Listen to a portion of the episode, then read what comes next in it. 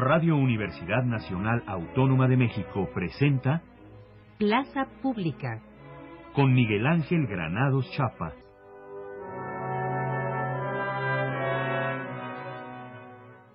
Muy buenos días, los saluda Miguel Ángel Granados Chapa en una nueva emisión de Plaza Pública a través de Radio UNAM.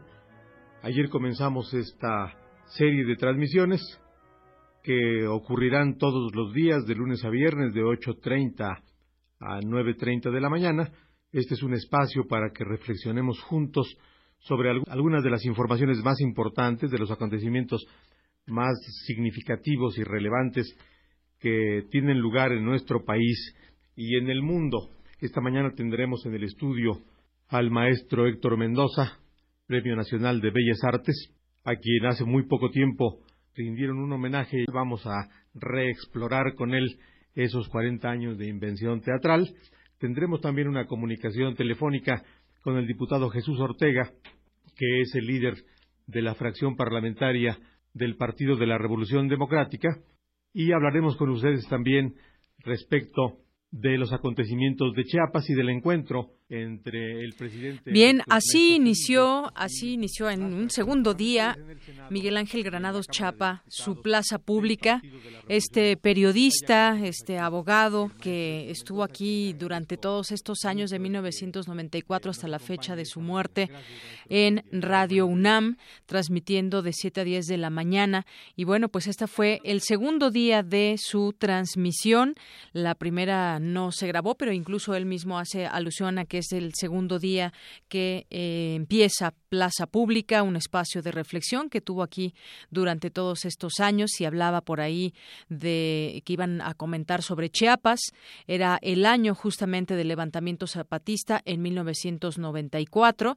Él estaba transmitiendo hoy eh, como un día como hoy de 1994, en 28 de noviembre, y esa fue lo que acabamos de escuchar, parte de su segunda transmisión. Y así lo recordamos, haciéndole honor a este gran periodista que, bueno, pues bastante falta hace en este contexto que tenemos nacional para conocer sus opiniones, también, bueno, sus columnas que, como sabemos, también así con ese mismo nombre, Plaza Pública. Es así como comenzamos hoy Prisma RU.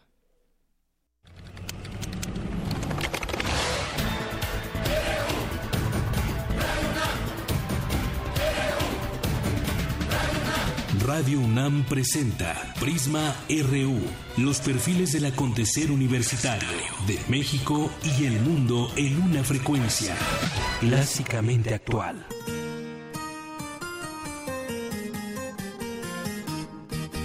Cómplice tu espinela, serás hoy de mi lirismo y también del criollismo que en mi alma se revela. Quiero hablar del centinela valerosa hidalguía que encierra la cubanía, la historia de un pueblo entero, de su gente el compañero y del mundo luz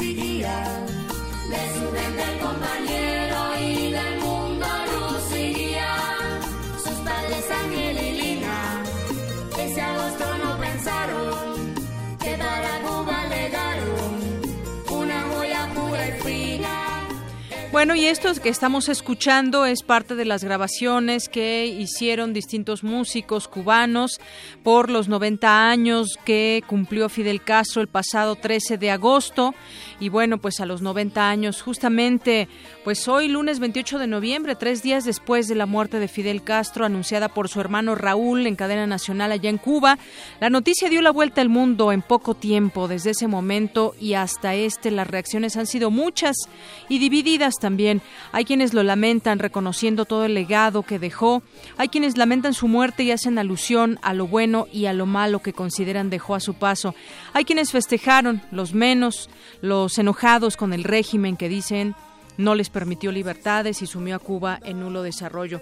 Un personaje no solo polémico, un personaje que inspiró movimientos desde su propio movimiento revolucionario en Cuba, que pues inspiró a movimientos en América Latina y en otras partes del mundo. Fidel Castro Ruz, hoy platicaremos sobre él, sobre las reacciones en el mundo, recordaremos algunos momentos que que pues eh, se tienen en mente entrañablemente las aportaciones también de Cuba en la música, en la literatura, en la cultura, el deporte. Esto y mucho más hoy estaremos platicando sobre Fidel Castro, a, tres días de su muerte, que se dio a conocer esta noticia. Mucho, mucho que se puede decir y muchos han sido los personajes que también lo conocieron de cerca y que hoy pues también traen sus reflexiones. Estaremos comentando sobre ello el día de hoy. Mientras tanto escuchamos esta parte de estas grabaciones por los 90 años que le hicieron a Fidel hace apenas unos meses.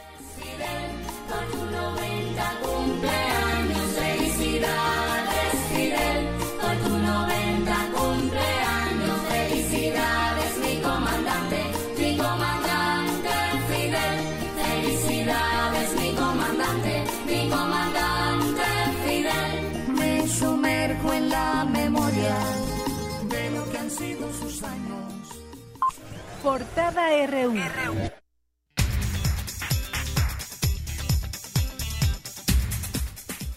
Es la una con nueve y hoy así empezamos este lunes 28 de noviembre del año 2016 con nuestra portada universitaria. La revolución cubana liderada por Fidel Castro favoreció a que en América Latina surgiera un orgullo por la región, aseguró el rector Enrique Graue y a continuación mi compañera Cristina Godínez nos tiene un adelanto de esta información. Así es, de Yanira, el rector habló de la importancia del líder cubano y de las letras latinoamericanas. Los detalles en unos momentos. Tras 30 años de su ausencia física, la UNAM evocó a Juan Rulfo y Jorge Luis Borges en una jornada internacional conmemorativa con 11 especialistas de México, América y Europa. La licenciatura en Ciencia Forense de la Facultad de Medicina de la UNAM es única en México y Latinoamérica. Habla Zoraida Castillo, coordinadora de la carrera. Sí, existen muchas carreras en México y en Latinoamérica que son en criminología o en criminalística, pero yo distingo a la nuestra porque hace un énfasis muy importante en que tengan formación científica ligada con lo jurídico. Y tenemos la gran ventaja y la gran bendición que en la universidad pues se procuró tener instalaciones propias con laboratorios para que los chicos puedan trabajar lo científico. José Antonio de la Peña, exdirector del Instituto de Matemáticas de la UNAM, ingresó al Colegio Nacional. El universitario se convirtió en el único matemático de dicho organismo. Hay una cantidad de problemas muy ligados a matemáticas en el tema y se ha formado un grupo de trabajo para considerar ciertos problemas de, de, conformación de proteínas, de la estructura de las proteínas, y eso tiene que ver directamente con enfermedades de las proteínas tipo Parkinson, Alzheimer. En las próximas fiestas decembrinas, el Centro de Adopción de Plantas Mexicanas en peligro de extinción, ubicado en el Jardín Botánico de la UNAM, ofrecerá un número importante de especies que se encuentran en alguna categoría de riesgo. Habla Lidia Balcázar, coordinadora del espacio. La idea es que durante este periodo de tanta felicidad, de tantas demostraciones afectivas, nosotros pudiéramos demostrar nuestro afecto a nuestros seres queridos o a nuestros amigos de otra manera regalando algo diferente. Y en este caso, el Centro de Adopción de Plantas Mexicanas en Peligro de Extinción quiere ofrecer a todos los universitarios, pero sobre todo a todo el público que visite el jardín o que lo quiere conocer, que vinieran durante este periodo del 20 de noviembre al 16 de diciembre aquí al Centro de Adopción y y escogieran entre las muchas plantas que tenemos en alguna categoría de riesgo aquella especie que le diera alguna identidad al personaje que se lo va a regalar. Hoy en nuestra portada nacional, el comisionado nacional de seguridad Renato Sales sostuvo que no es impedimento el fuero para capturar al gobernador con licencia de Veracruz Javier Duarte, ya que la justicia federal confirmó que puede ser capturado. El gobierno de Nuevo León ofreció una recompensa de un millón de pesos a quien ayuda a la localización de los responsables de un ataque contra los asistentes a un baby shower en el que murieron dos niños y un adulto. El Instituto Nacional de Transparencia, Acceso a la Información y Protección de Datos determinó por unanimidad que la Sedena debe entregar una versión pública del expediente militar del entonces capitán Fernando Gutiérrez Barrios. La segunda licitación del espectro para televisión comenzó este lunes. Se prevé que concluya en diciembre de 2017. La Profeco impuso una multa por 5 millones 680 mil pesos a Chivas TV luego de que detectaran fallas en su servicio y cambios en las cláusulas de su contrato sin notificar a clientes. La discusión del proyecto de constitución de la Ciudad de México tiene un avance del 48% en términos generales, indicó Alejandro Encinas, presidente de la mesa directiva. De acuerdo con estadísticas de la Procuraduría de Justicia de la Ciudad de México, el robo de celulares creció 50% con respecto al 2015. El área de emergencia del Hospital de Especialidades de la Raza fue evacuada por la presencia de una persona contaminada con sulfuro de aluminio. Y hoy en nuestra portada de Economía y Finanzas, de septiembre a octubre la tasa de subocupación en México aumentó 0.9% y la tasa de informalidad laboral medio punto. La Organización para la Cooperación y Desarrollo Económicos recortó el crecimiento económico de México de 2.6 a 2.2%. Durante octubre pasado, la tasa de desocupación llegó a 3.6% de la población económicamente activa a nivel nacional, informó el. Las 29 personas más ricas de Estados Unidos tienen el equivalente a todo el PIB de México, según un listado de Forbes. Petróleos Mexicanos tendrá como socio a Chevron y a Impex Corporation para participar en la cuarta ronda petrolera de México de aguas profundas. Hoy en nuestra portada internacional, el mundo entero recuerda la lucha del líder de la revolución cubana, Fidel Castro, y reaccionó ante su muerte. Mi compañera Cindy con un avance de esta información. Buenas tardes, Deyanira y auditorio de Prisma RU. Han transcurrido tres días de la muerte del líder de la Revolución Cubana, Fidel Castro. Las reacciones no se han hecho esperar. Los detalles más adelante. El presidente electo Donald Trump amenazó hoy con poner fin al acercamiento entre Estados Unidos y Cuba, a no ser que el gobierno de La Habana haga concesiones en temas de derechos humanos y la apertura de su economía. Al menos nueve personas resultaron heridas y un sospechoso fue abatido por la policía en un ataque en un campus de Columbus, en Ohio. Científicos de la Universidad Politécnica de Varsovia han creado la primera abeja robótica diseñada para polinizar artificialmente. Y hoy en Cultura, un avance con Tamara Quiroz. Tamara, buenas tardes. Buenas tardes, Deyanira y estimado auditorio. Hoy tendremos información de Cuba y su legado artístico y cultural. Gracias. Bueno, y nos vamos ahora con Eric Morales en los deportes. Un avance, Eric, buenas tardes. Hola Deyanira y amigos de Prisma RU, muy buenas tardes. Hoy en nuestro zarpazo hablaremos sobre el subcampeonato que obtuvieron los Pumas CU en la Liga Mayor de la UNEFA 2016. Además, el Club Universidad Nacional no pudo vencer a los Tigres y quedó eliminado en la fase final del torneo mexicano de fútbol. Y haremos un repaso por el deporte cubano durante el mandato de Fidel Castro. Esta y otra información más adelante. Gracias, Eric.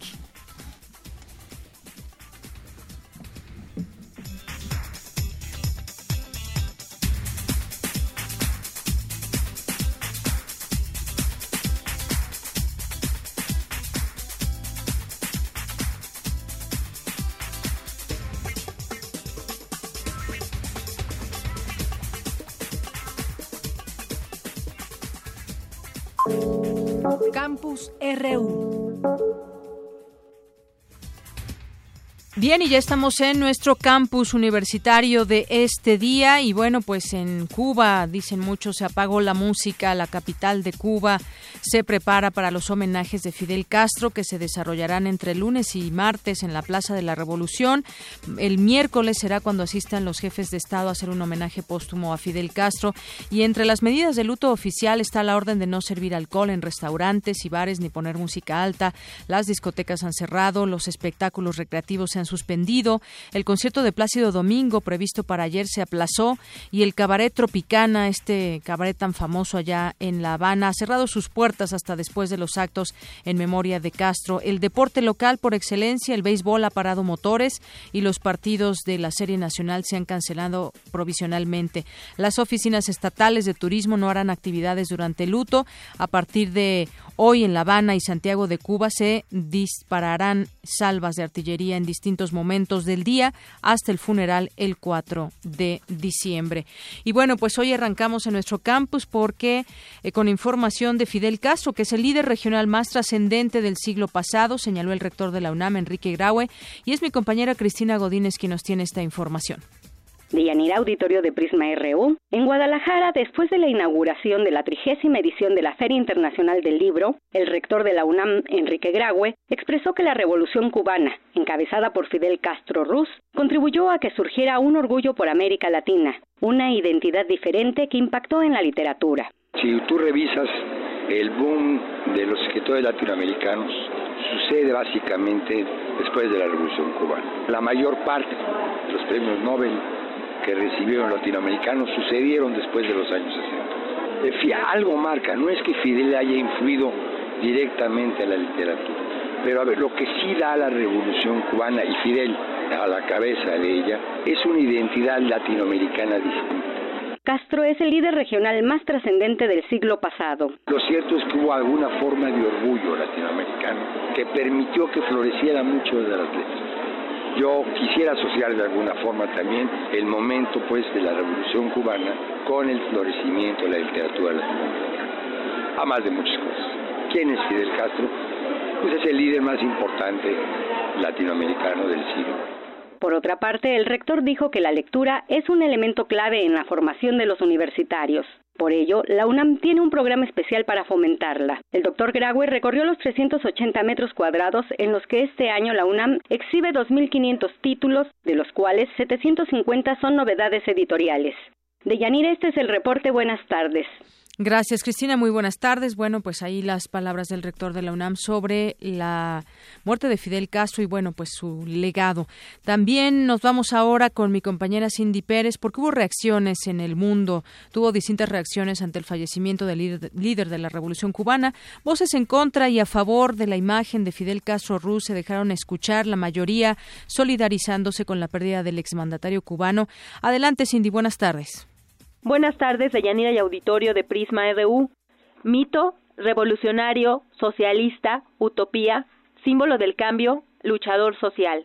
Fueron algunos de los conceptos con los que muchos describieron a Castro. Han transcurrido tres días de su muerte y el máximo dirigente de la Revolución cubana es aún, como lo fue desde 1959, motivo de controversia. Las reacciones no cesan a lo largo y ancho del mundo, lo mismo para manifestar pesar que como pretexto de celebración. En el homenaje que le realizaron en el cuartel de la montaña en Venezuela, el presidente Nicolás Maduro resaltó que fue y seguirá siendo una leyenda viviente.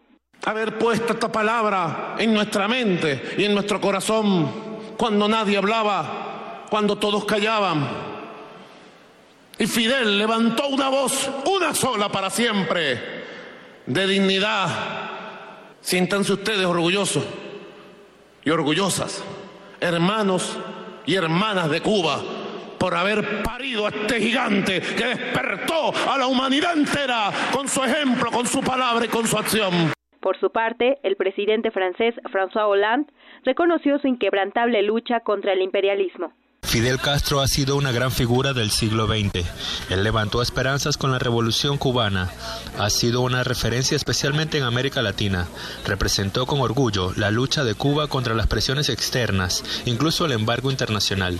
Debemos insistir en levantar el bloqueo a Cuba e integrarlo a la comunidad internacional. Ban Ki-moon, secretario general de Naciones Unidas, extendió sus condolencias y ofreció el apoyo del organismo a la población de la isla.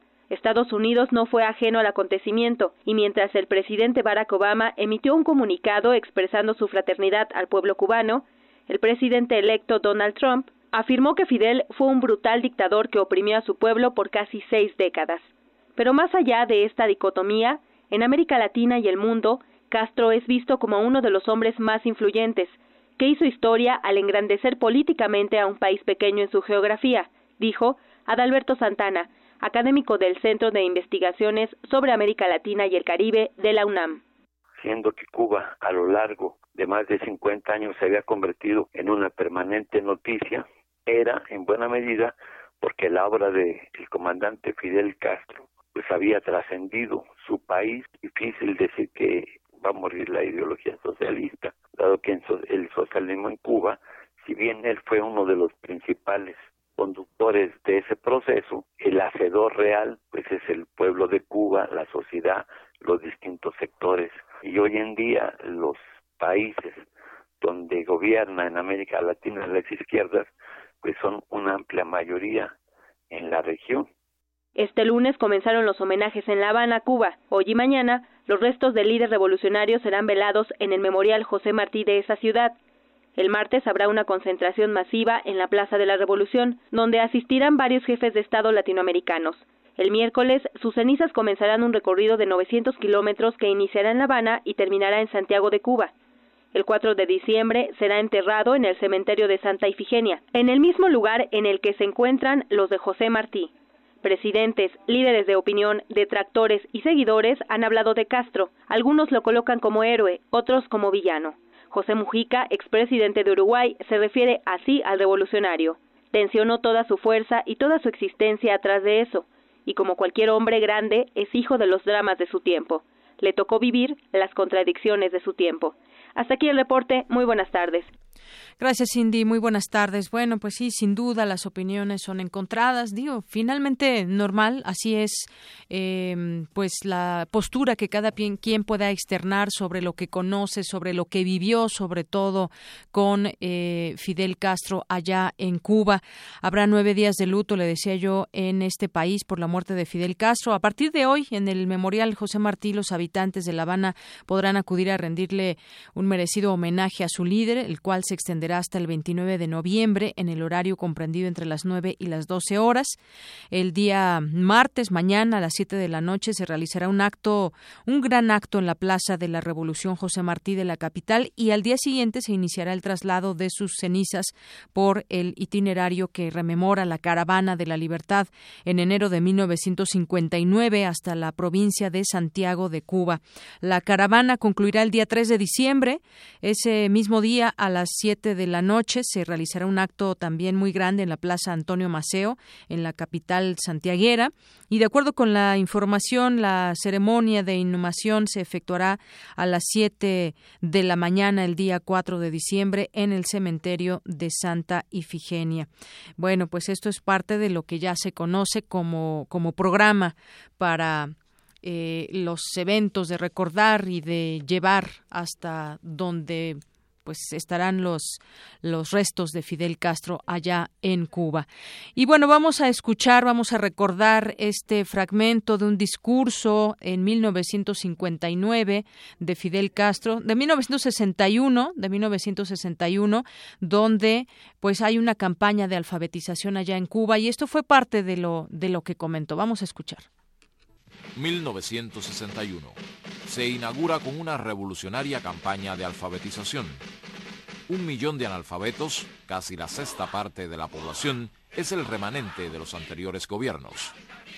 Comienza con los maestros voluntarios en las más apartadas regiones y luego con 100.000 jóvenes y estudiantes en las brigadas Conrado Benítez.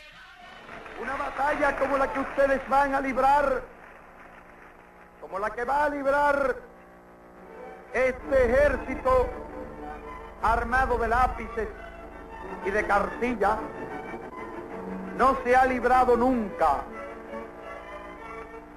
Durante este mismo año hemos tenido que estar alerta constantemente frente a las amenazas exteriores.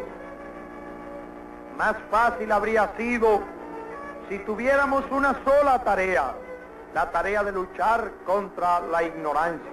Pero es que nos vemos enfrentados a dos grandes tareas, defender la revolución, defender la patria frente a las amenazas de agresión y al mismo tiempo librar la batalla contra la ignorancia. Y entre ellos hubo sus mártires, como Manuel Ascunce, un joven de 16 años asesinado por las bandas del Escambray. Cuando ustedes regresen satisfechos de lo que han hecho, orgullosos para toda la vida de lo que han hecho, van a traer también un profundo sentimiento de agradecimiento en el corazón y van a sentir que cada uno de ustedes se habrá hecho más hombre y más mujer de lo que parten de aquí hacia los campos. Bien, algunos de estos fragmentos, de estos discursos se encuentran justamente aquí en la fonoteca de Radio UNAM que, pues bueno, ahí están obviamente eh, bien resguardados y bien guardados para escucharse un día como hoy, por ejemplo.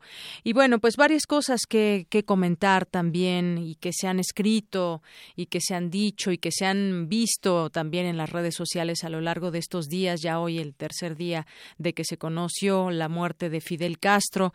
Y bueno, también nos preguntamos cómo será su relación ahora con Estados Unidos después de lo que había, podemos decir de alguna manera, lo que había avanzado Barack Obama, el, actual presidente de Estados Unidos con Cuba y que también había intervenido el Papa y, y demás. Ahora, ¿qué va a suceder? Bueno, pues ya un poco nos podemos dar cuenta quizás que se arrecia, se vuelve a, a, hacer un discurso bastante fuerte como el caso de Donald Trump, quien será el próximo presidente de los Estados Unidos, es el presidente electo.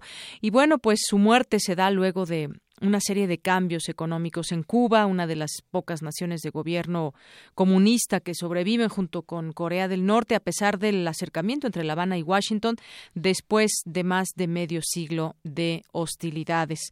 Castro no solo sobrevivió decenas de atentados, sino también al derrumbe en 1991 de su benefactor, la Unión Soviética, eh, que hundió a Cuba en una profunda crisis económica de la que todavía intenta recuperarse. Y bueno, pues muchas cosas también que se pueden decir de todo lo que ha vivido Cuba desde antes de la revolución, durante, después y luego, pues esta fecha tan importante también de el derrumbe de la Unión Soviética.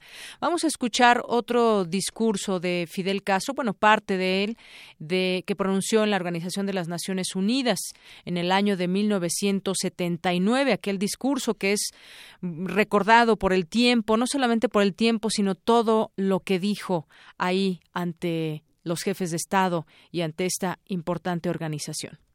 Hablo en nombre de los enfermos que no tienen medicinas. Hablo en nombre de aquellos a los que se les ha negado el derecho a la vida y la dignidad humana. Unos países poseen, en fin, abundantes recursos. Otros no poseen nada. ¿Cuál es el destino de estos? Morirse de hambre, ser eternamente pobres. ¿Para qué sirve entonces la civilización? ¿Para qué sirve la conciencia del hombre? ¿Para qué sirven las Naciones Unidas?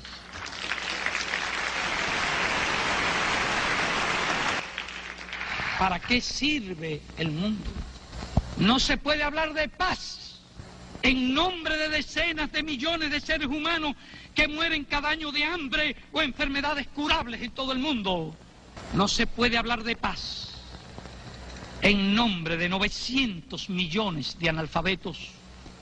La explotación de los países pobres por los países ricos debe cesar. Sé que en muchos países pobres hay también explotadores y explotados. Me dirijo a las naciones ricas para que contribuyan. Me dirijo a los países pobres para que distribuyan. Basta ya de palabras. Hacen falta hechos.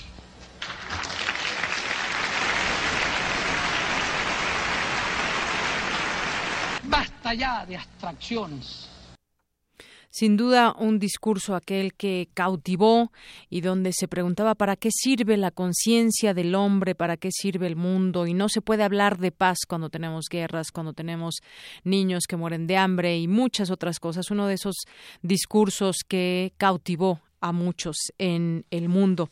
Y bueno, pues eh, hay distintos momentos y sí, distintas épocas en las cuales se puede hablar de, de Fidel Castro y todo lo que llevó a cabo en vida, incluso, bueno, si nos remitimos a México, un país muy importante dentro de, dentro de, la revolución cubana.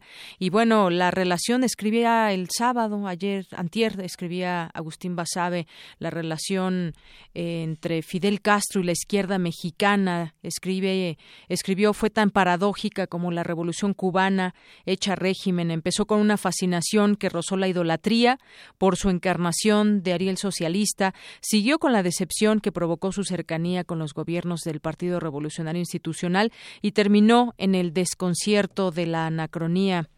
Eh, también Castro y nuestras izquierdas, dice, vivieron inmersos en sentimientos encontrados. Si hubo un quid pro, quo entre el, entre el castrismo y el priismo, el apoyo diplomático a cambio del no apoyo a la guerrilla en México, la legitimación de un presidente por ayuda económica, hubo un desencanto de la izquierda social pero la admiración al héroe revolucionario mantuvo el mito en la izquierda partidista y es que a pesar de todo el político pragmático no logró borrar del todo la imagen del guerrillero idealista y cuando comenzó a desvanecerla tuvo a la mano el respaldo icónico del Che Guevara, siempre presto a salvar una causa noble. Fidel fue tan contradictorio como el siglo XX, la suya fue la vida y obra de esa centuria de Braxas, mitad luz y mitad sombra, mitad vida y mitad muerte, mitad liberación y mitad sojuzgamiento, escribe en algunas de sus líneas en su columna Agustín Basabe, refiriéndose a la relación de Castro con la eh, con la izquierda mexicana. Y bueno, pues hoy Prisma RU salió a las calles y preguntó acerca del legado de Fidel Castro. ¿Qué opina? No sobre su muerte, sino sobre lo que dejó Fidel Castro. Eso fue lo que respondieron.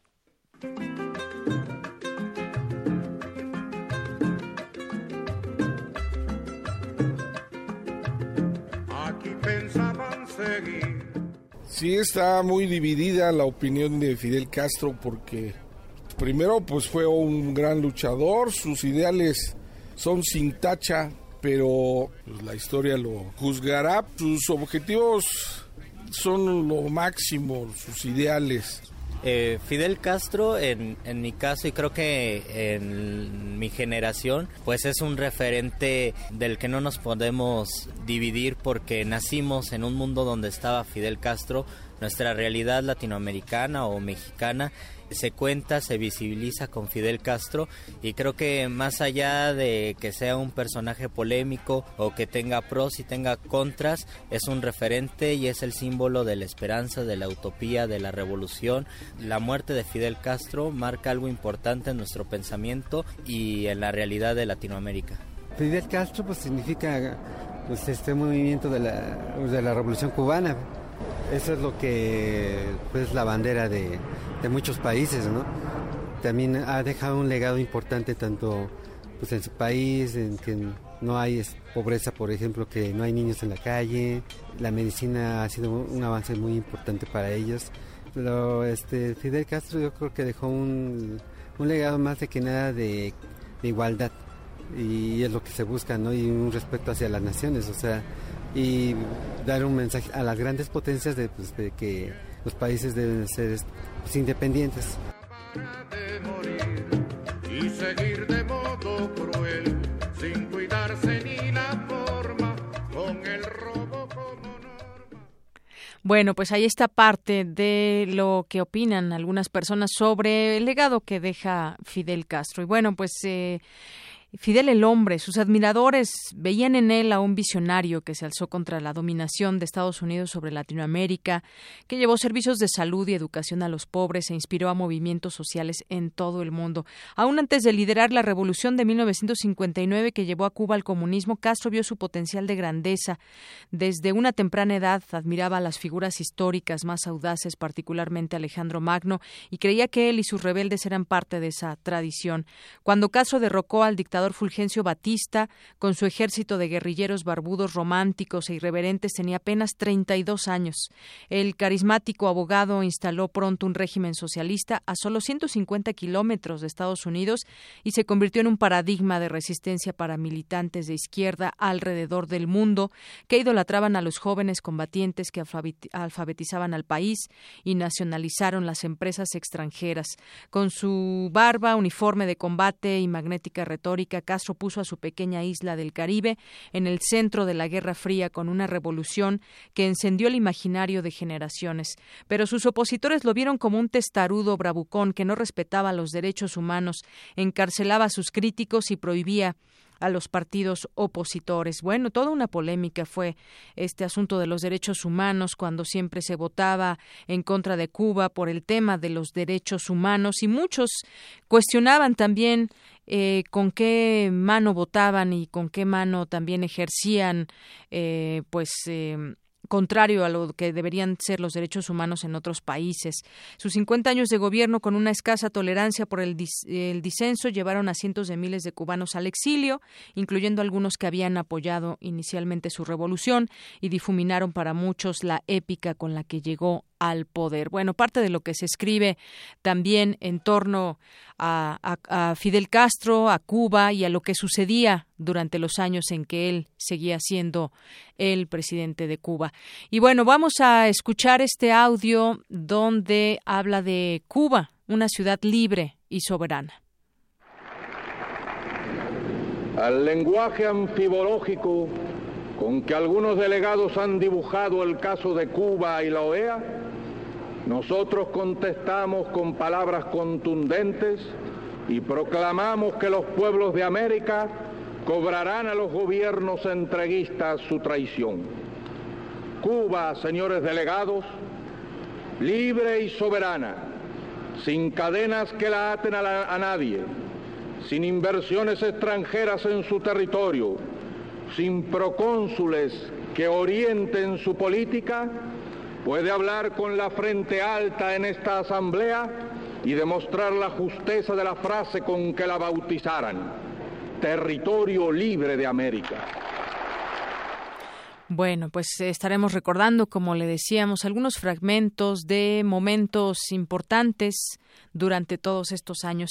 Y bueno, pues comentar también, eh, regresando a esa parte donde platicábamos de cómo, de cómo en Cuba se tuvo, se tuvieron momentos, digamos, eh, momentos muy buenos cuando eh, se gana la revolución y se empezaron a llevar a cabo distintas logros allá en Cuba y que pues también en algún otro momento, en algún otro momento, pues em, comenzó a venirse abajo todo eso.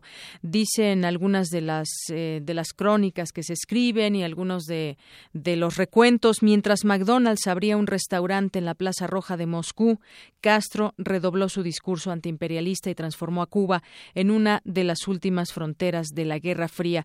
Una enfermedad nunca especificada lo obligó a transferir temporalmente el poder a su hermano menor Raúl en una calurosa noche de verano de 2006. Luego renunció a la presidencia y fue desapareciendo gradualmente de la vida política. Su sillón vacío junto a Raúl en las reuniones del gobernante Partido Comunista y la repercusión que alcanzaban sus escasas apariciones públicas eran, sin embargo, un recordatorio de la enorme influencia que el comandante aún ejercía detrás de bastidores. La influencia internacional de Castro repuntó en los últimos años cuando dejó de recetar la revolución armada para curar los males del tercer mundo e impulsó programas gratuitos de salud y alfabetización que beneficiaron a millones de pobres desde Pakistán hasta Bolivia y Nicaragua. Pero tras su larga travesía al mando de Cuba, el país queda sumergido en una lucha para adaptarse a un mundo que cambió drásticamente desde que bajó de la Sierra Maestra. Recordemos ahora también en este audio una carta, la carta del Che a Fidel Castro. Año de la agricultura. Fidel, me recuerdo en esta hora de muchas cosas, de cuando te conocí en casa de María Antonia, de cuando me propusiste venir, de toda la tensión de los preparativos. Muchos compañeros quedaron a lo largo del camino hacia la victoria. Hoy todo tiene un tono menos dramático porque somos más maduros, pero el hecho se repite. Siento que he cumplido la parte de mi deber que me ataba a la revolución cubana en su territorio. Hago formal renuncia de mis cargos en la dirección del partido, de mi puesto de ministro, de mi grado de comandante, de mi condición de cubano. Haciendo un recuento de mi vida pasada, creo haber trabajado con suficiente honradez y dedicación para consolidar el triunfo revolucionario otras tierras del mundo reclaman el concurso de mis modestos esfuerzos. Yo puedo hacer lo que te está negado por tu responsabilidad al frente de Cuba. Y llegó la hora de separarnos. Sépase que lo hago con una mezcla de alegría y dolor. Aquí dejo lo más puro de mis esperanzas de constructor y lo más querido entre mis seres queridos. Y dejo un pueblo que me admitió como un hijo eso lacera una parte de mi espíritu. Digo una vez más que libero a Cuba de cualquier responsabilidad salvo la que emane de su ejemplo, que si me llega la hora definitiva bajo otros cielos, mi último pensamiento será para este pueblo y especialmente para ti. Te doy las gracias por tus enseñanzas y tu ejemplo y que trataré de ser fiel hasta las últimas consecuencias de mis actos. Tendría muchas cosas que decirte a ti y a nuestro pueblo, pero siento que son innecesarias. Las palabras no pueden expresar lo que yo quisiera y no vale la pena emborronar cuartillas. Hasta la victoria siempre, patria o muerte. Te abraza con todo fervor revolucionario. Che. Bueno, momentos históricos e importantes. Y bueno, también la frase, la frase de la historia me absolverá, su legado político, que además será objeto de pues distintos debates que ya hay que podemos escuchar y sus poco pero pocos cuestionan la astucia que le permitió sobrevivir en el poder a nueve presidentes de Estados Unidos más de cuatro décadas que de embargo económico y según la contrainteligencia cubana más de 600 planes de asesinarlo. Bueno quizás muchos que nos estén sintonizando en este momento han tenido oportunidad de, de ir a Cuba en algún momento por cuestiones de trabajo por cuestiones de, de, de viaje de placer y se dio la oportunidad de platicar con cubanos y en donde también pues ahí mismo hay opiniones divididas, hay quien está completamente de acuerdo con su régimen que eh, pues algunos han señalado como un régimen bastante duro y que han tenido que irse a los Estados Unidos, país que los ha acogido, país que embargó a Cuba y que desde ese momento el embargo el embargo continuó por muchos años y que esto tiene pues sus consecuencias, ha tenido sus consecuencias, aunque los detractores también señalan que no tiene mucho que ver el embargo, el embargo es solamente una de tantas cosas que han tenido como como tema con, eh, con Cuba. Pero bueno, el caso es que eh, los fidelistas afirman también que su revolución liberó a Cuba del yugo de Estados Unidos y creó una sociedad más justa y con los mejores servicios de educación y salud del tercer mundo. Sus detractores sostienen que el precio fue altísimo, transformar a Cuba en una dictadura comunista que suprimió el disenso y encarceló a sus críticos. Y bueno, pues esto es solamente pues una parte de lo que podemos recordar, de lo que podemos decir, de lo que podemos traer a colación en este día y en donde también pues seguiremos escuchando, ya lo hemos, ya lo estamos viendo en distintos, en distintos foros, también por ahí habló Mario Vargas Llosa en torno, en torno, como reacción a la muerte de Fidel, donde dijo que la historia no lo absolverá, y bueno, pues así podemos encontrar las distintas opiniones que hay en, pues en calidad mucha gente de políticos, en calidad de escritores, de estudiosos y conocedores de la historia de Cuba, o incluso pues biografías que se han hecho por ahí del comandante Fidel Castro. Bueno, vamos a escuchar también un poco de música que fue parte también, pues, o es parte también de un producto de exportación que es, y bueno, pues se llama Gracias Fidel de Carlos Puebla. Escuchemos. Prisma RU. Un programa con visión universitaria para el mundo.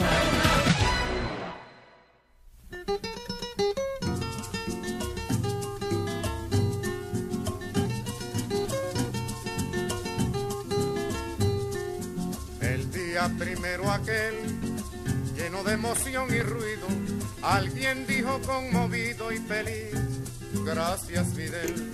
Y el pueblo después de un año repite, gracias Fidel. Y el pueblo después de un año repite, gracias Fidel.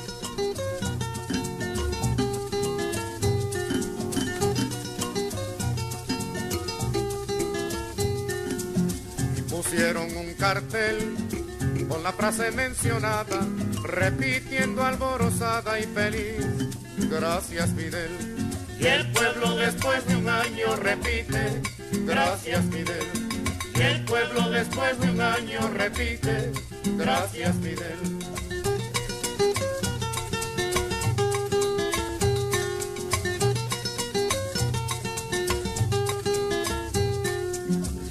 Empezamos a tener leyes revolucionarias, la ley de reforma agraria y la ley del alquiler. Y el pueblo después de un año repite, gracias Fidel. Y el pueblo después de un año repite, gracias Fidel.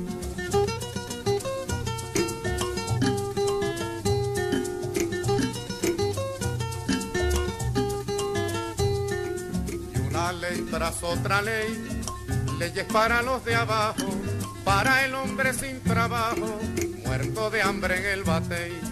Y el pueblo después de un año repite, gracias Fidel. Y el pueblo después de un año repite, gracias Fidel.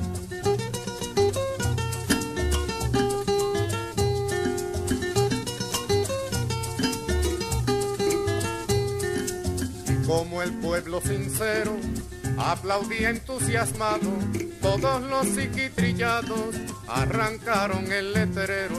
Y el pueblo después de un año repite, gracias Fidel. Y el pueblo después de un año repite, gracias Fidel.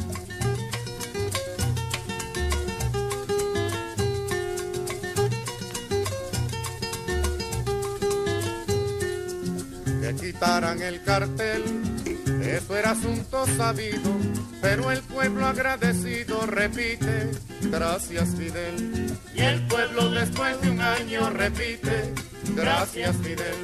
Y el pueblo después de un año repite, gracias Fidel. Queremos conocer tu opinión. Síguenos en Twitter como arroba PrismaRU. Prisma RU.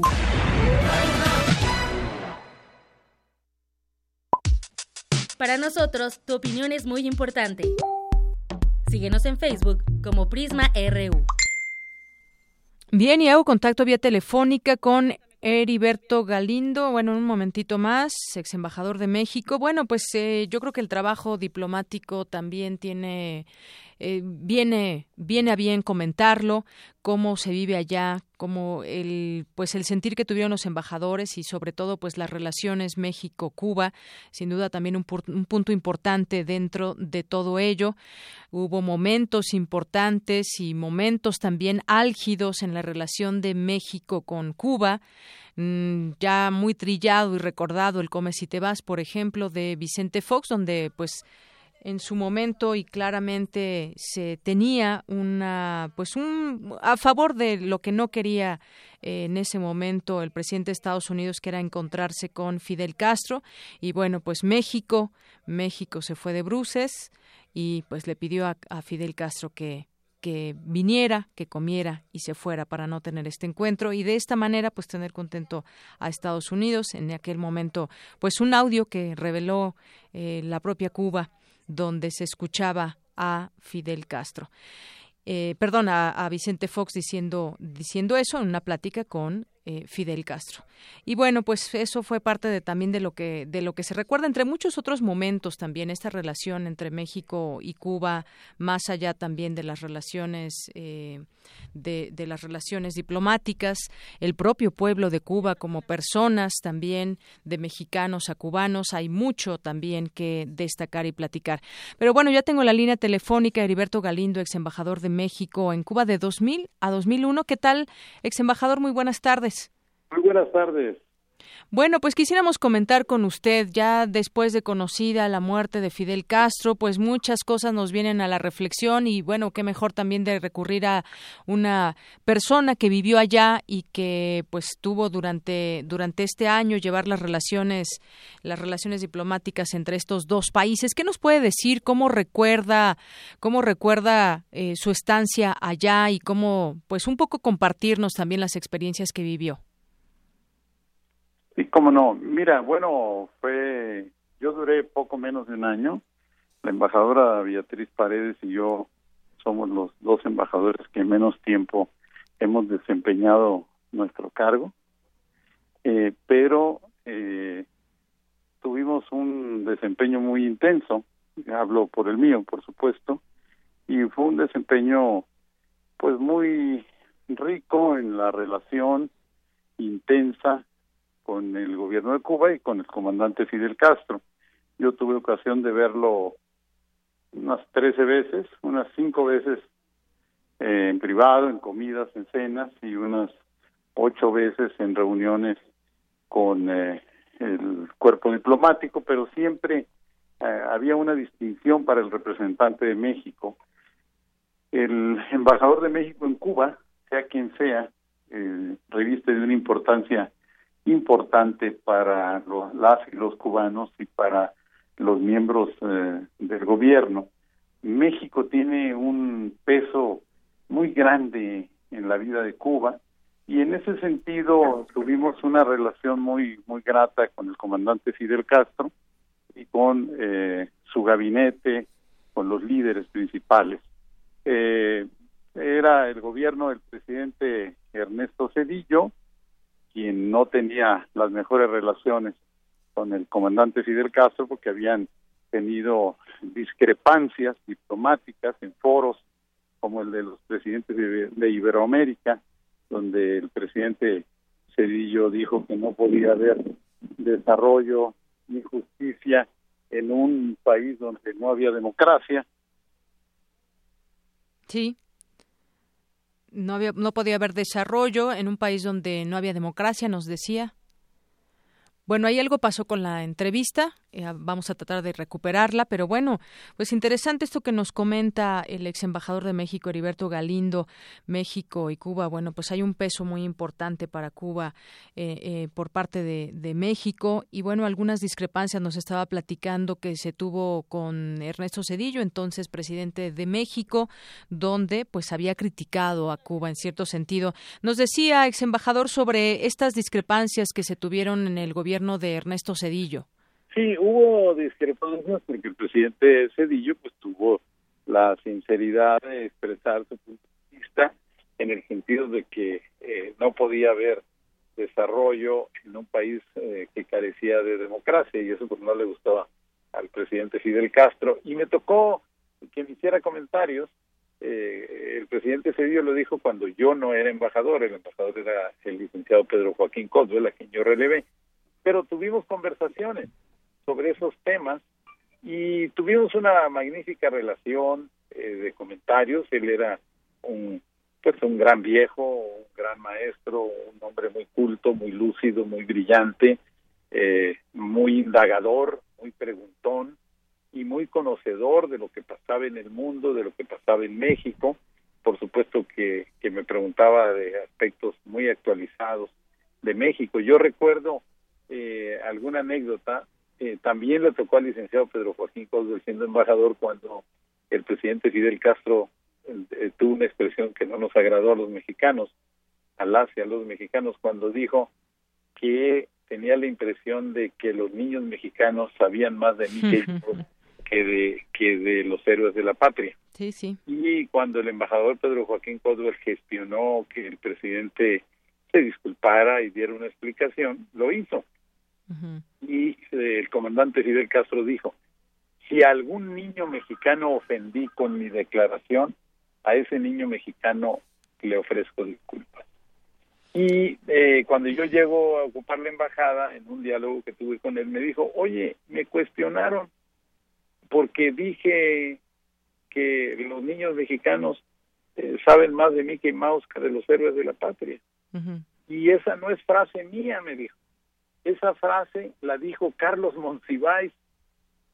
Eso me dijo y cuando se lo comenté a Monsiváis, pues soltaba la carcajada. Dice, y a Carlos Monsiváis no lo cuestionaron y a mí sí. Ah, le dije, comandante, pues claro, porque Carlos Monsiváis es mexicano, es un intelectual crítico mexicano y está en su derecho, pero usted es un jefe de Estado, es un presidente de un país que no es México. Entonces, de usted no se puede aceptar que usted diga eso. Y bueno, me dijo, pero ya, ya quedó, ya expliqué, ya de, ofrecí disculpas. Eh, Pero la verdad es que él tenía un gran cariño por México, un gran respeto por los gobiernos mexicanos, tuvo una excelente relación no solo con los gobiernos del PRI, sino también con los gobiernos del PAN, aún hasta llegar al come si te vas, aquella... Sí, fueron varios momentos. Eh, varios momentos, inclusive con los disidentes.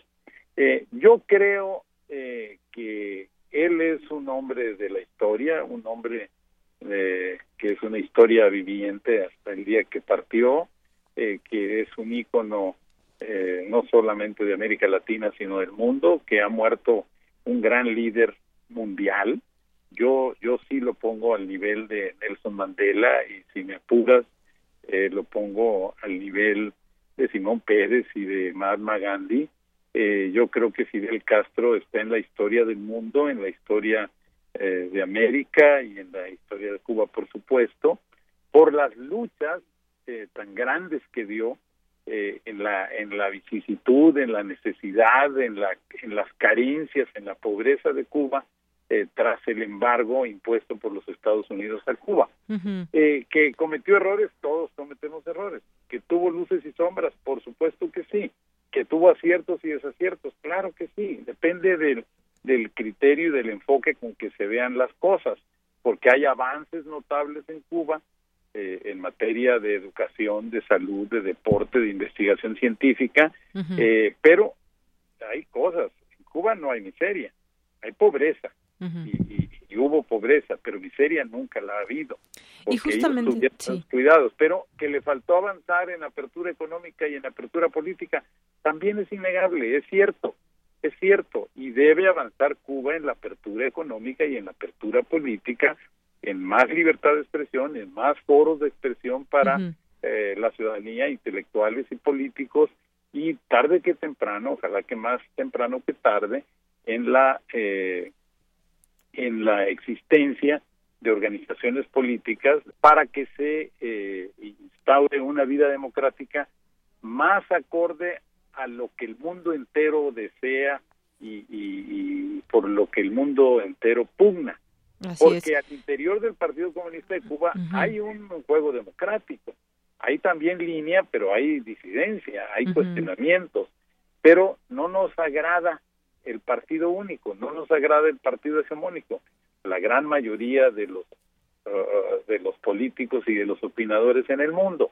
Entonces yo creo que Cuba ha avanzado muchísimo, que el gran mérito de Fidel Castro es haber mantenido eh, enhiesto, de pie, en lucha, a ese pueblo por su dignidad, por su grandeza y por su independencia en tiempos de gran dificultad económica y de seguridad nacional y de seguridad personal, porque ya es público que más de 600 veces quisieron asesinarlo. Y, y bueno, eh, mantuvo a su pueblo en lucha, en dignidad, eh, lo tuvo en pie de lucha y al final del día, des- desde el presidente Eisenhower hasta el presidente Barack Obama, pues venció, venció porque los Estados Unidos optó mejor por el restablecimiento de las relaciones y yo espero, espero que Donald Trump no quiera revertir las decisiones que tomó Barack Obama. Que por ahí va, ¿no? Ya algunas de Pues, sus yo espero declaraciones. que no cumpla con lo que ha dicho, yo espero que no cumpla con lo que eh, ha expresado y, y que se vea la manera en que se quite el bloqueo y se le devuelva a Cuba a Guantánamo, que son eh, los dos temas importantes. Vamos a ver qué va a pasar con el gobierno de Donald Trump, vamos a ver qué va a pasar con el gobierno de Raúl Castro, Sí. vamos a ver cómo se van a comportar las estrategias eh, de apertura que Cuba eh, habrá de hacer en lo económico, en lo político, en lo social, eh, y vamos a ver qué va a decir la nueva generación de líderes y de políticos cubanos, Así porque es. el presidente Raúl Castro ya anunció que él no se reelegirá como eh, diputado a la Asamblea del Poder Popular y consecuentemente se retirará eh, eh, del gobierno, ya Muy que bien. hoy tiene 85 años. Entonces, yo creo que ha muerto un gigante, un hombre muy grande entre los grandes, un ícono, y que lo vamos a extrañar en sus luchas porque murió lúcido eh, eh, en esa terquedad, en esa personalidad férrea, indomable que Fidel Castro tuvo. Y por supuesto que yo no me ciego eh, a sus defectos, no me ciego eh, pues a los rezagos que hay en Cuba, son rezagos que se vuelven retos y desafíos para que ese pueblo viva mejor. Muy bien. Pues es así como lo recordará usted, un gigante que se le va a extrañar. Y bueno, yo también quería comentar acerca de, pues, eh, por una parte todo esto que se da, digamos, en un ámbito laboral de trabajo, su trabajo que realizó allá, estas partes que nos cuenta de cómo lo recuerda, pero también eh, mucho de lo que de lo que se dice, cómo viven los cubanos, qué tanto usted tuvo oportunidad, pues me imagino de hablar con mucha gente allá en Cuba, vivir casi durante un año y sobre todo, pues esa idea que se tiene de que pues en Cuba hacen falta muchas cosas, pero también qué decía la propia gente en el tiempo que usted pudo tener la oportunidad de ver cómo su cómo vive también el, el, cubano común y corriente. Sí, y como dije, viven en la medianía, eh, hay mucha gente que vive en la pobreza, pero no viven en la miseria. El, el Estado cubano ha cuidado esos aspectos eh, hay quien tiene dólares, hay quien gana dólares, hay quien recibe dólares de las remesas que les mandan sus paisanos que viven en los Estados Unidos o en Europa eh, y, empieza a circular eh, esa moneda convertible a otra moneda cubana que hay hoy. me parece, se llama. Sí, hoy viven mejor que cuando yo fui embajador. Yo fui embajador en el 2000-2001. ¿Viven mejor ahora? Hoy viven mejor. Yo he ido a Cuba tres veces después de que fui embajador. Eh, la última vez fue hace un año como diputado federal. Eh, estuve eh, encabezando a los diputados en una reunión interparlamentaria donde fuimos senadores y diputados. ¿Y gracias a qué viven mejor? A que hay una apertura económica impuesta por el presidente Raúl Castro. hay una mayor apertura, hay inversiones ya mucha gente cubana puede tener pequeños negocios propios, como restaurantes, como talleres, como peluquerías, como sastrerías, eh, pequeños negocios, estanquillos, abarrotes, que antes no se podía. Cuando yo fui embajador, eh, todos los negocios eran propiedad del gobierno, el peluquero era un empleado del gobierno. Eh, entonces, hoy ya hay más apertura, hay taxis, hay vehículos, etcétera eh, está mejorando, están abriendo. Yo creo que deben abrir más fuertemente en lo económico y deben dar garantías a la inversión extranjera para que se invierta y se genere en empleos y riqueza y, haya capital para todos. Y en lo pues político no lo podemos negar, respetamos la soberanía, la opinión eh, de, de las y los cubanos, pero yo creo que va a distensionarse mucho el día que haya mayores avenidas para la participación política e intelectual de las y los cubanos y cuando se diseñe una estrategia de reunificación de las comunidades, de los cubanos que viven en la isla y de los cubanos que viven fuera eh, sobre todo los que viven en los Estados Unidos, en Europa o en México o en cualquier país. Muy bien. Bueno, pues un país que está cambiando. Muchas gracias, Heriberto Galindo, ex embajador de México en Cuba, casi un año entre 2000 y 2001. Muchas gracias. Gracias a ustedes, gracias al auditorio y a ti, a tu equipo y a Radio UNAM. Gracias, hasta luego. Buenas tardes. Gracias. Bueno, pues nos vamos ahora al resumen de esa primera hora con Ruth Salazar. Ruth, buenas tardes. Gracias, Deyanira. Buenas tardes. A ti y a nuestro auditorio, este es el resumen. En entrevista para Prisma RU, Heriberto Galindo, ex embajador de México en Cuba de 2000 a 2001, habló sobre las relaciones diplomáticas entre estos dos países. Él tenía un gran cariño por México, un gran respeto por los gobiernos mexicanos. Yo creo que él es un hombre de la historia, un hombre que es una historia viviente hasta el día que partió, eh, que es un ícono no solamente de América Latina, sino del mundo, que ha muerto un gran líder mundial. Yo, yo sí lo pongo al nivel de Nelson Mandela y si me apuras, eh, lo pongo al nivel de Simón Pérez y de Mahatma Gandhi. Quédense con nosotros en la segunda hora de Prisma RU Tendremos a Juana, Juana Inés de Esa, escritora, columnista y conductora de primer movimiento desde la Feria Internacional del Libro de Guadalajara. Hasta aquí el resumen de Yanira. Buenas tardes. Gracias, Ruth. Muy buenas tardes. Vamos a hacer una pausa. Regresamos con más información aquí en Prisma RU. 2016. 100 años del fallecimiento de Jack London. Una noche se levantó sobresaltado mientras dormía con los ojos ávidos, las aletas de la nariz temblorosas y olfateando, la pelambre erizada en olas que se sucedían. Desde la selva llegó la llamada. O una nota, porque la llamada tenía muchas notas, precisa y nítida como nunca hasta entonces. La llamada de la selva. Fragmento. Las condiciones verdaderamente infrahumanas en las que sigue estando buena parte de Alaska fueron el trasfondo para una historia que está narrada en primera persona prácticamente por un perro. El, el, protagonista es un perro que es capaz de obedecerle a su amo cuando su amo le pide que brinque por encima de un barranco. Jorge F. Hernández, escritor. Jack London, 96.1 de FM. Radio UNAM, clásicamente actual. 80 años de ser la radio cultural y universitaria de México y te queremos en nuestra celebración. Tus ideas definen la misión de la radio cultural universitaria en la actualidad. Certamen Universitario de Ensayo 80 años de Radio UNAM. Escribe un ensayo de entre 6 y 8 cuartillas con el tema clásicamente actual. Consulta las bases en www.tucomunidad.unam.mx. Tu voz ya es parte de nuestra historia. Radio UNAM, la Secretaría de Atención a la Comunidad Universitaria y la Dirección General de Atención a la Comunidad invitan. Testimonio de oídas. Música nueva en voz de sus creadores.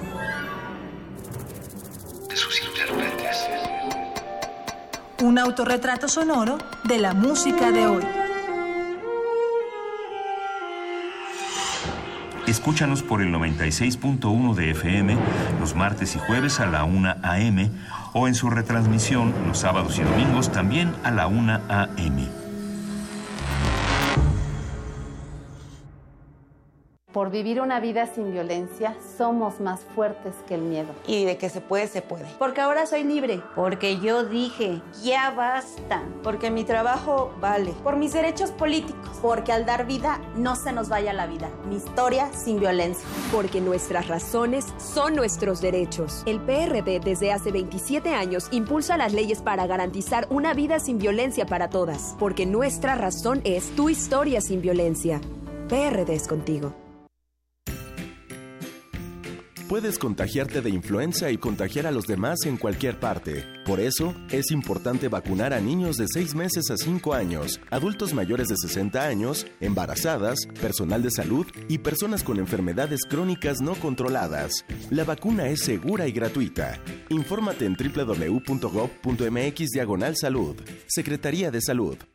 Este programa es público, ajeno a cualquier partido político. Queda prohibido el uso para fines distintos a los establecidos en el programa.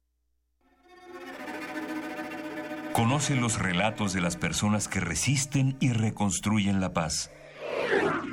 Resiliente. Resiliente. Resiliente. Las voces y miradas de quienes buscan alternativas ante la violencia y la adversidad. Los domingos a las 3 de la tarde por el 96.1 de FM. Radio UNAM. Para nosotros, tu opinión es muy importante. Síguenos en Facebook como Prisma RU. Prisma RU.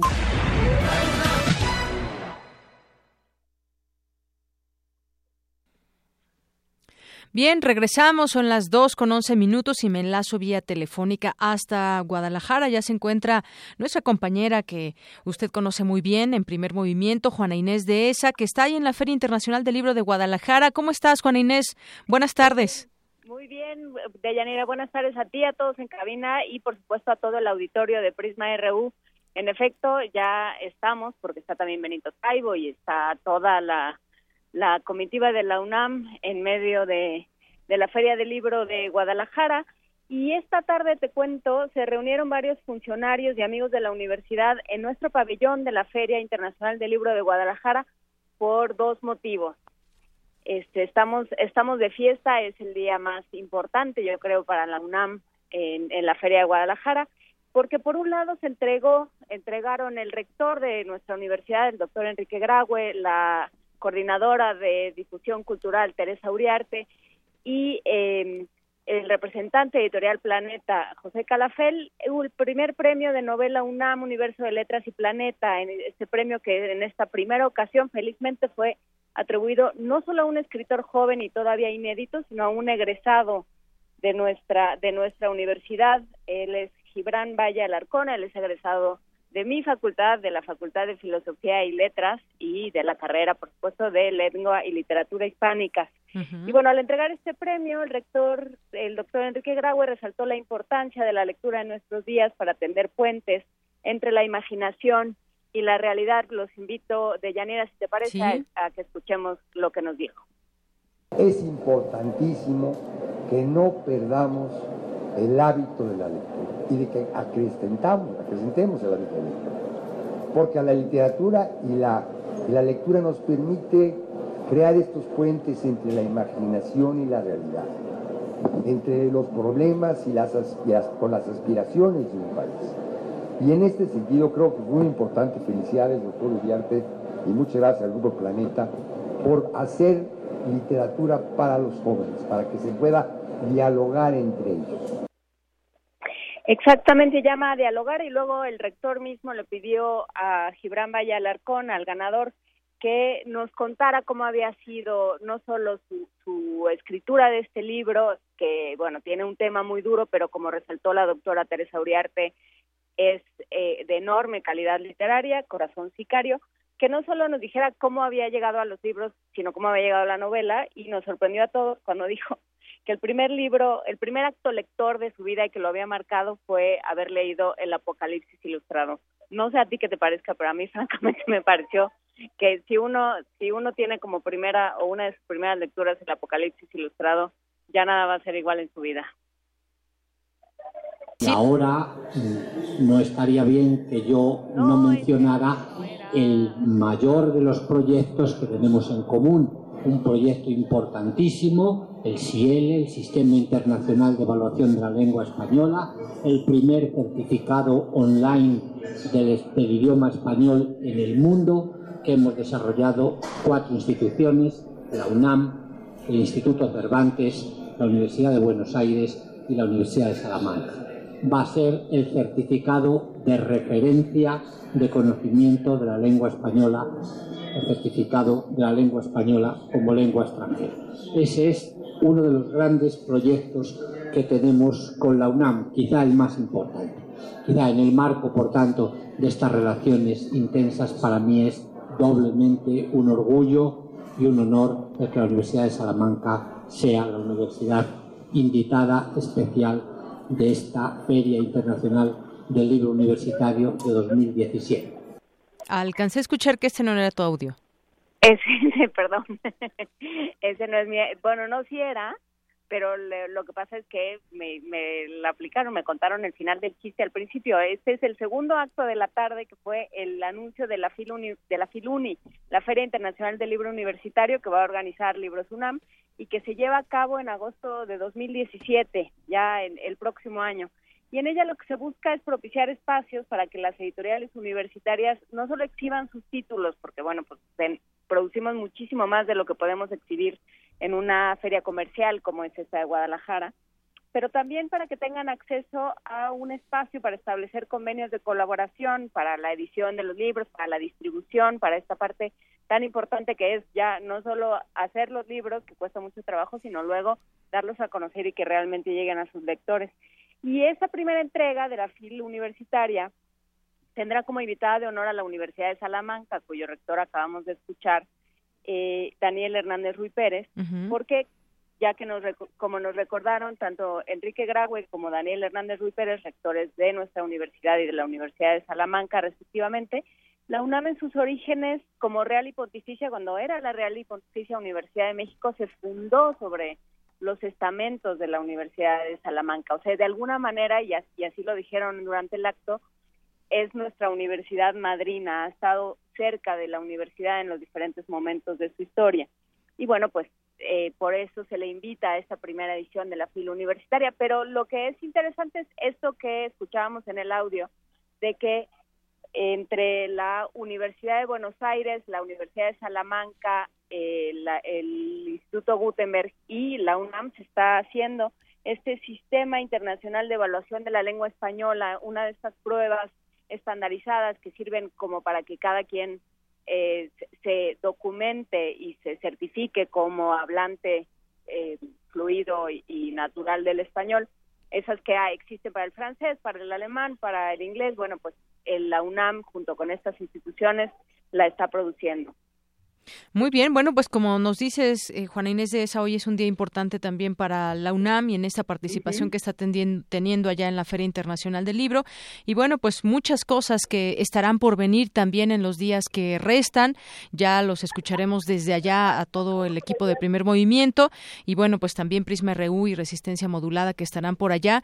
Ya tendremos oportunidad de platicar, de saludarnos y de disfrutar esta feria tan importante, la reunión editorial más importante de Iberoamérica América y bueno, pues ya ya estaremos contándoles más cosas en los distintos espacios aquí en Radio UNAM. Por supuesto, Deyanira, todavía nos falta la presentación del libro sobre el juego de pelota que presenta la doctora Teresa Uriarte esta tarde y lo que yo estoy esperando que es la visión de los vencidos en chino. Digo, si tú, si tú a ti no te da curiosidad, francamente a mí sí. Muy bien, pues ya, eh, ya tendremos oportunidad de comentarlo y de platicar. Y bueno, también tú vas a presentar un libro. Yo sí eh, presento, pero hasta el sábado que entra. Así es que tendremos oportunidad de platicarlo. ¿Hasta el sábado que entra me decías? Sí. Muy bien. Sí, ya lo platicaremos. Bueno, ya lo platicaremos. Muchas gracias por lo pronto, eh, Juan Inés de esa, por esa participación aquí en Prisma RU y que nos hayas platicado acerca de esto y de la participación de la UNAM el día de hoy allá en la Feria Internacional. Gracias a ti, Deyanira, y saludos a todos en cabina. Hasta luego. Buenas tardes. Hasta luego. Zarpazo RU.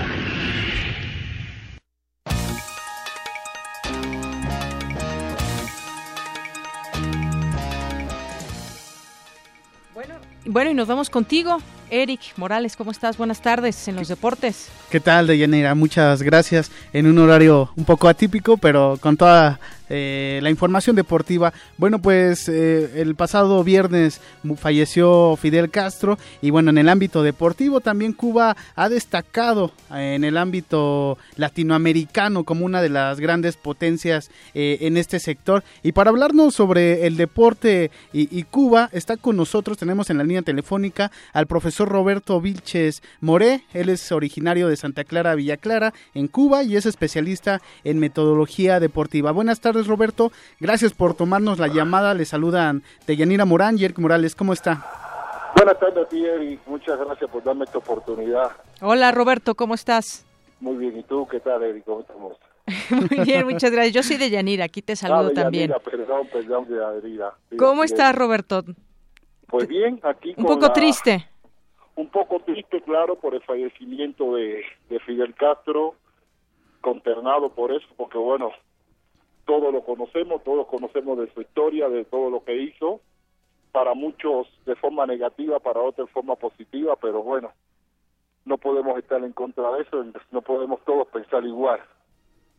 Así es, Roberto, pues yo, yo quisiera preguntarte, ahorita te va a hacer otras preguntas también mi compañero Eric Morales, pero un poco que nos cuentes eh, del deporte allá en Cuba, eh, cómo es que sobresale el deporte en, en la isla, cómo se preparan, cuál es la formación. Cuéntanos un poco también desde lo que tú has vivido como, como deportista también. Pues mira, yo por mediación de, del deporte, pues tuve la oportunidad de conocer varios países de representar a mi país en, varios eventos internacionales. Entonces, pues, creo que el trabajo que se realizó en Cuba fue maravilloso desde el inicio del triunfo de la revolución, pues anteriormente no teníamos la oportunidad, no se tenía la oportunidad de destacar directamente en el deporte, porque no existían los, los apoyos como existieron durante todo el tiempo de la revolución y posteriormente pues se crearon las escuelas de iniciación deportiva donde yo inicié en esas escuelas eran las EIDE, Escuela de Iniciación Deportiva Escolar donde nos desarrollábamos, estudiábamos, entonces todo esto era de una forma gratuita.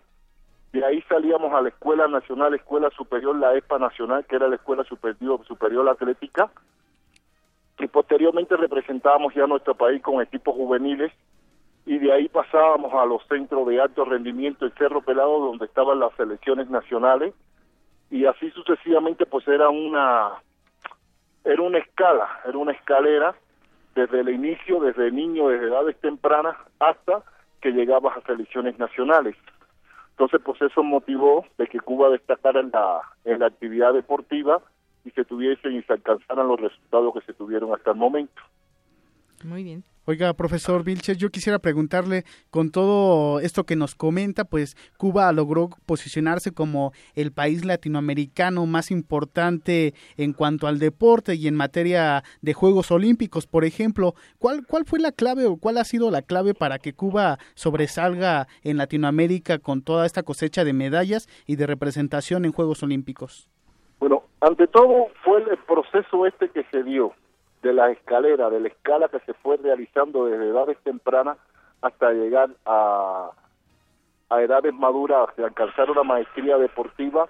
Y la continuidad, el proceso, yo creo que el triunfo fue ahí, la continuidad que se le dio a la práctica del deporte, el apoyo que se recibía a cada uno, que se le prestaba, que se le daba a cada uno de los deportistas, y como te decía, fue la continuidad de todo un proceso hasta lograr estos resultados que si, si no existe la continuidad dentro de la actividad deportiva, pues lógicamente pues no hay resultado. Y eso fue uno de los secretos fundamentales de Cuba, donde se le dio todo este proceso de continuidad desde, desde las edades tempranas hasta llegar a las elecciones nacionales.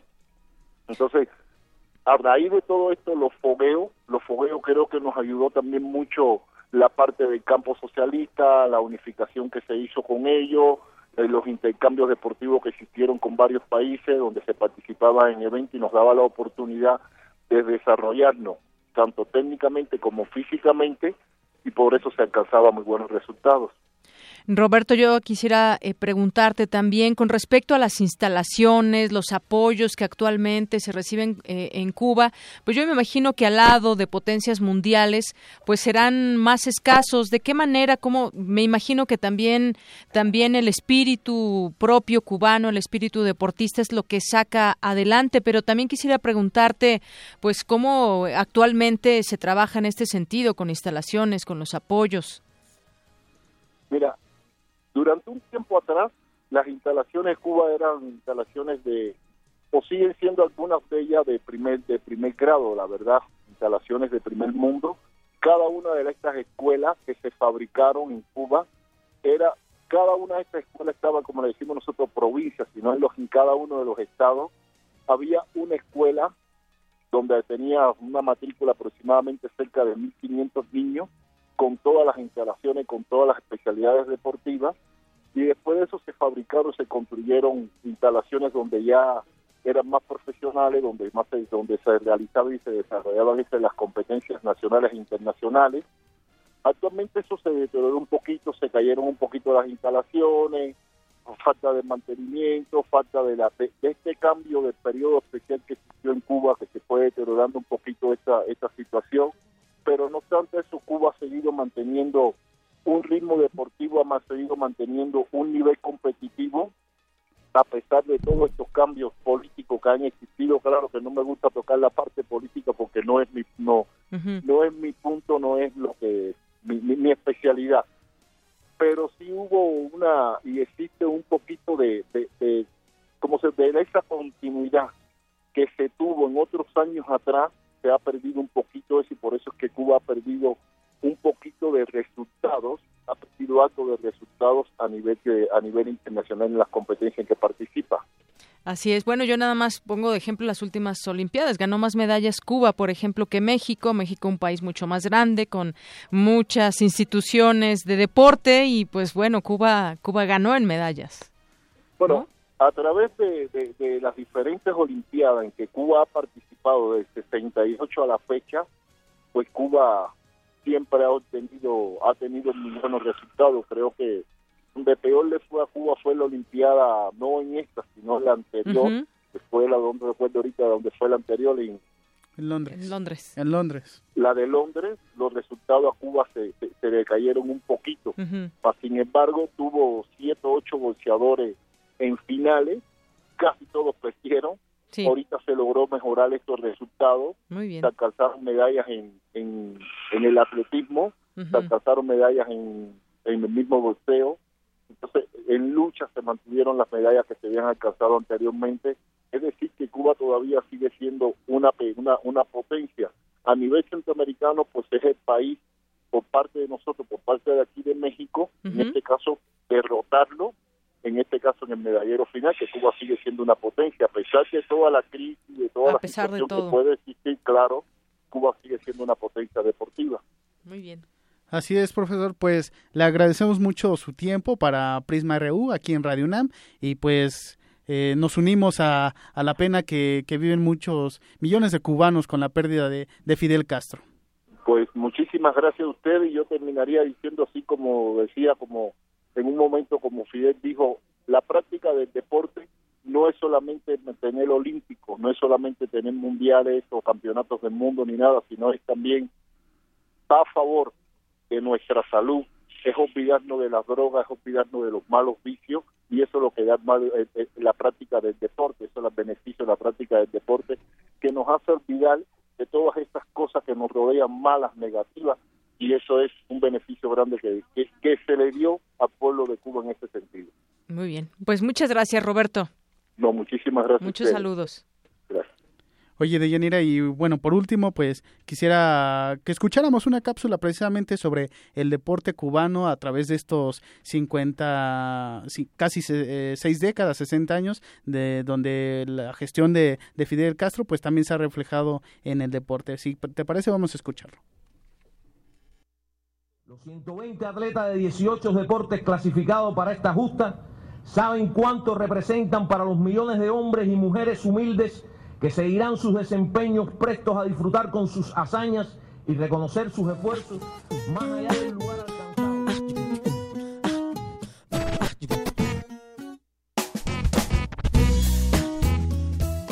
La influencia de Fidel Castro en Cuba no solo se reflejó en la política, pues el deporte también se transformó tras su llegada al poder.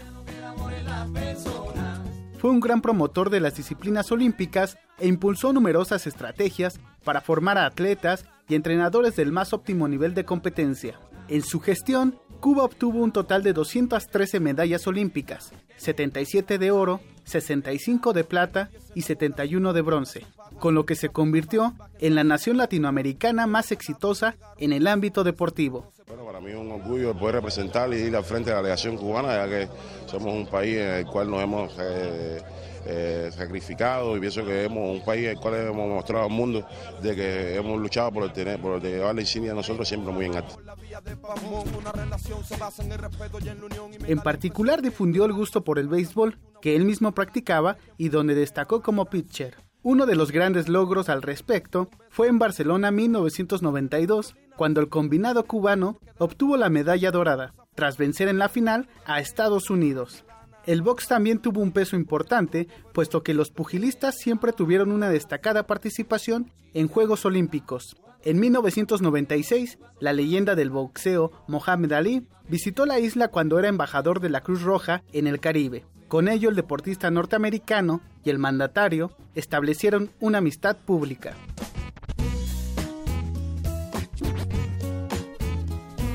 Dentro de sus amigos en el deporte, figuró el astro argentino Diego Armando Maradona, quien en diversas ocasiones viajó al país caribeño para atender problemas de salud. Cuba ha exportado numerosos entrenadores en varias disciplinas, como el box, el atletismo, la natación y el béisbol, entre otros, en los que han sobresalido por crear novedosas técnicas de entrenamiento y medicina deportiva. No obstante, algunos atletas en oposición salieron del país para obtener éxito en el ámbito profesional, como Luis González, Rafael Palmeiro y Luis Tiant.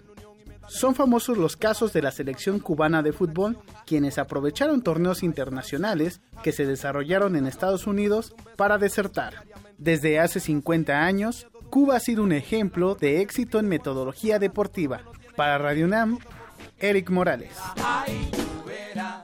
Pues ahí está esa información sobre el deporte durante la gestión de Fidel Castro. Muy bien. La información deportiva. Muchas gracias, Eric. Arte y cultura.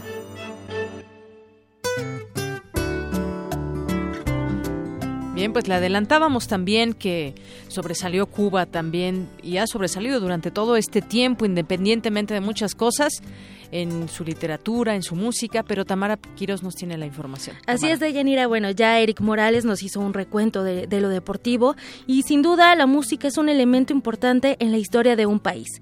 Así que los invito a que realicemos un recorrido con mucho ritmo. Escuchemos una nota.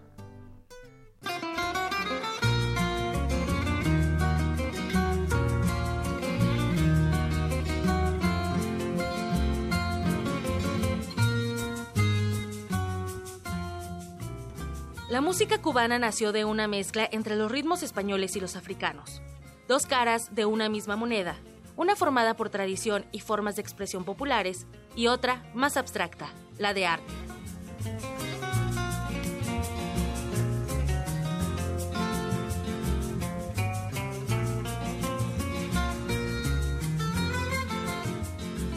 Las primeras composiciones creadas en suelo cubano fueron de Esteban Salas y de Juan París, piezas de carácter litúrgico y vocal a las que se añaden algunos ejemplos de música sinfónica y de cámara.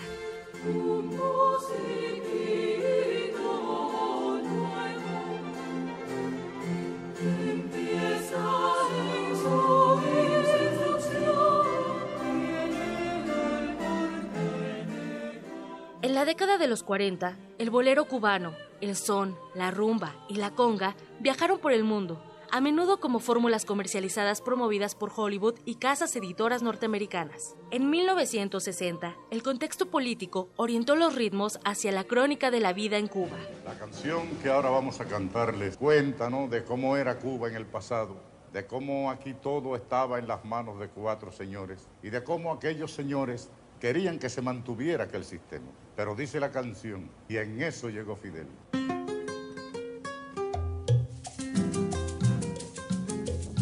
Con el gobierno revolucionario se declaró la guerra la noche disipada. Se dificultó la vida del agitado circuito de cabarets y en esencia se adoptó como doctrina una forma de hacer cultura acorde con los tiempos de lucha.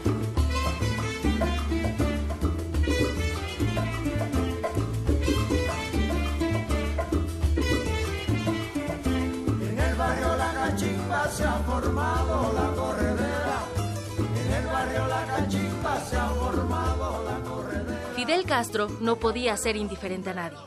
En el ámbito musical hubo artistas que tomaron partido tanto a favor como en contra.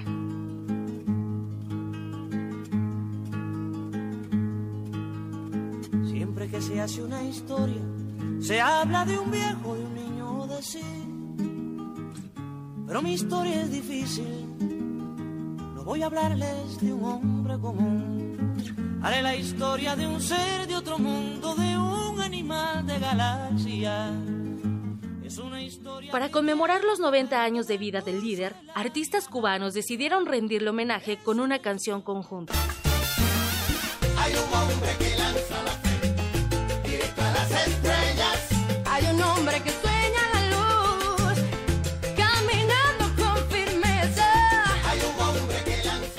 Amado u odiado, con canciones dedicadas a su lucha y a su régimen, de acuerdo o en contra, el anuncio de su muerte ha conmocionado a la comunidad internacional. Por primera vez en seis décadas. Cuba camina sin el comandante. A los cubanos,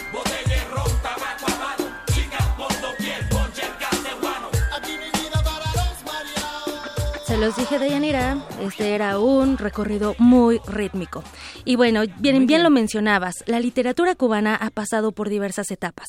Es una de las más prolíficas, relevantes e influyentes de América Latina y de todo el ámbito de la lengua española. Ruth Salazar nos hace un recuento. La revolución cubana produjo una fractura en el espacio literario de la isla, que persiste hasta la actualidad. En más de medio siglo, escritores y poetas cubanos se autoexiliaron en Estados Unidos, Europa y América Latina. La revolución cubana produjo una fractura en el espacio literario de la isla, que persiste hasta la actualidad. En más de medio siglo, escritores y poetas cubanos se han autoexiliado en Estados Unidos, Europa y América Latina. No obstante, el exilio literario cubano ha crecido a la par de la literatura producida en la isla en donde, a diferencia de lo que sucedía en las primeras décadas de la Revolución, cuando predominaba la polarización ideológica, hoy la literatura de la isla y la diáspora cubana se parecen cada vez más, pero siguen divididas políticamente.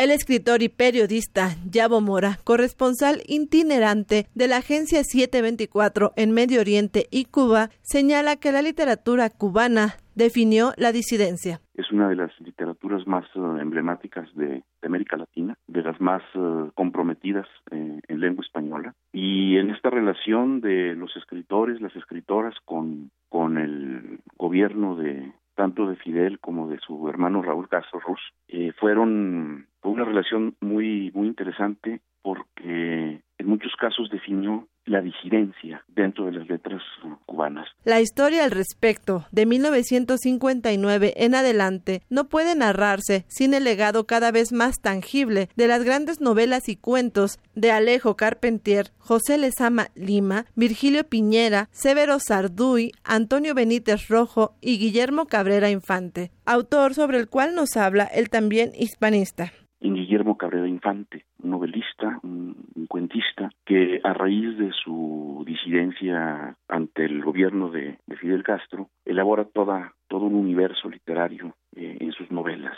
Tiene que, se ve en la necesidad de, abandonar la isla, se va a, exiliar a Inglaterra. Recuerdo así los ensayos reunidos en un, un libro que, que se titula Mea Cuba, en donde habla sobre toda esta relación de, de su vida con el ejercicio de la, de la disidencia. Otros narradores de los años 60 y 70 que llegaron a colocar a la revolución en el centro de sus ficciones, como Guillermo Rosales, Jesús Díaz y Reinaldo Arenas, quien murió en el exilio. Que es el caso de Reinaldo Arenas, eh, un escritor que sufrió persecución, no solo por su literatura, sino también por su por su homosexualidad. Eh, estuvo preso, tuvo que exiliarse eh, en Nueva York. Hay un gran texto de Reinaldo Arenas que se llama Antes que anochezca, que es muy muy muy importante porque es es la adaptación de su de su autobiografía. Habla de toda esta vida de Reinaldo Arenas en la isla y todo lo que tuvo que batallar y todo lo que sufrió y su encarcelamiento, eh, su exilio, etcétera. Los narradores de las últimas décadas han preferido retratar el periodo revolucionario como antiguo régimen, entre los cuales es el caso de Raúl Hernández Novas, Reina María Rodríguez, Omar Pérez, Iván de la Nuez, Antonio José Ponte y Wendy Guerra, sobre quien nos habla el maestro en estudios literarios por la Universidad Complutense de Madrid, Yabo Mora a una gran escritora, una gran novelista que se llama Wendy Guerra, que sus textos los publica desde muy jovencita, desde muy desde muy niña, creo que desde la desde la infancia está publicando pequeñas poesías y tiene el gran privilegio, tuvo el gran privilegio de haber estudiado en la escuela de dirección de cine y de haber sido de haber sido alumna de, de Gabriel García Márquez.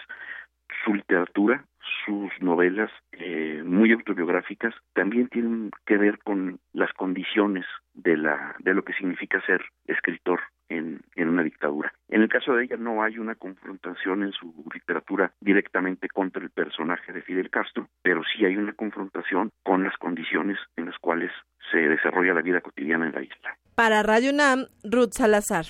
Deyanira, música, letras y el término de una era. Nos escuchamos mañana, les deseo una excelente tarde. Hasta mañana, Tamara.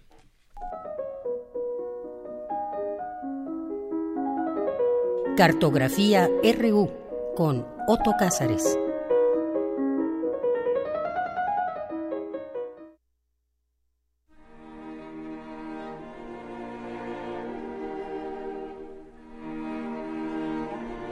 Pues seguiremos con el tema de Fidel Castro, ahora con Otto Cázares, que desde su punto de vista lo aborda. ¿Qué tal? Bienvenido, Otto. Gracias, querida Deyanira. Como siempre, un placer compartir estos micrófonos contigo y saludar al auditorio de Radio UNAM. Pues sí, es que es cierto, con la muerte de Fidel Castro, todos nos hemos convertido en mayor o en menor grado en algo así como palomillas nocturnas, revoloteando alrededor de la farola luminosa de la noticia.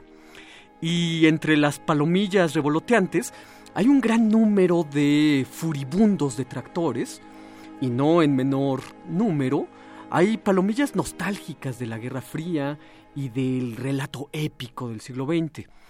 Tengo amigos cubanos con los que yo no puedo tratar el tema de Fidel.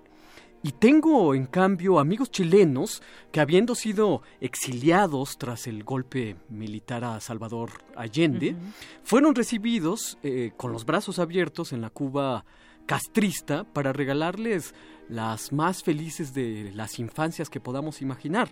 De modo que no conversar de Fidel con estos amigos chilenos exilados eh, es una inmoralidad.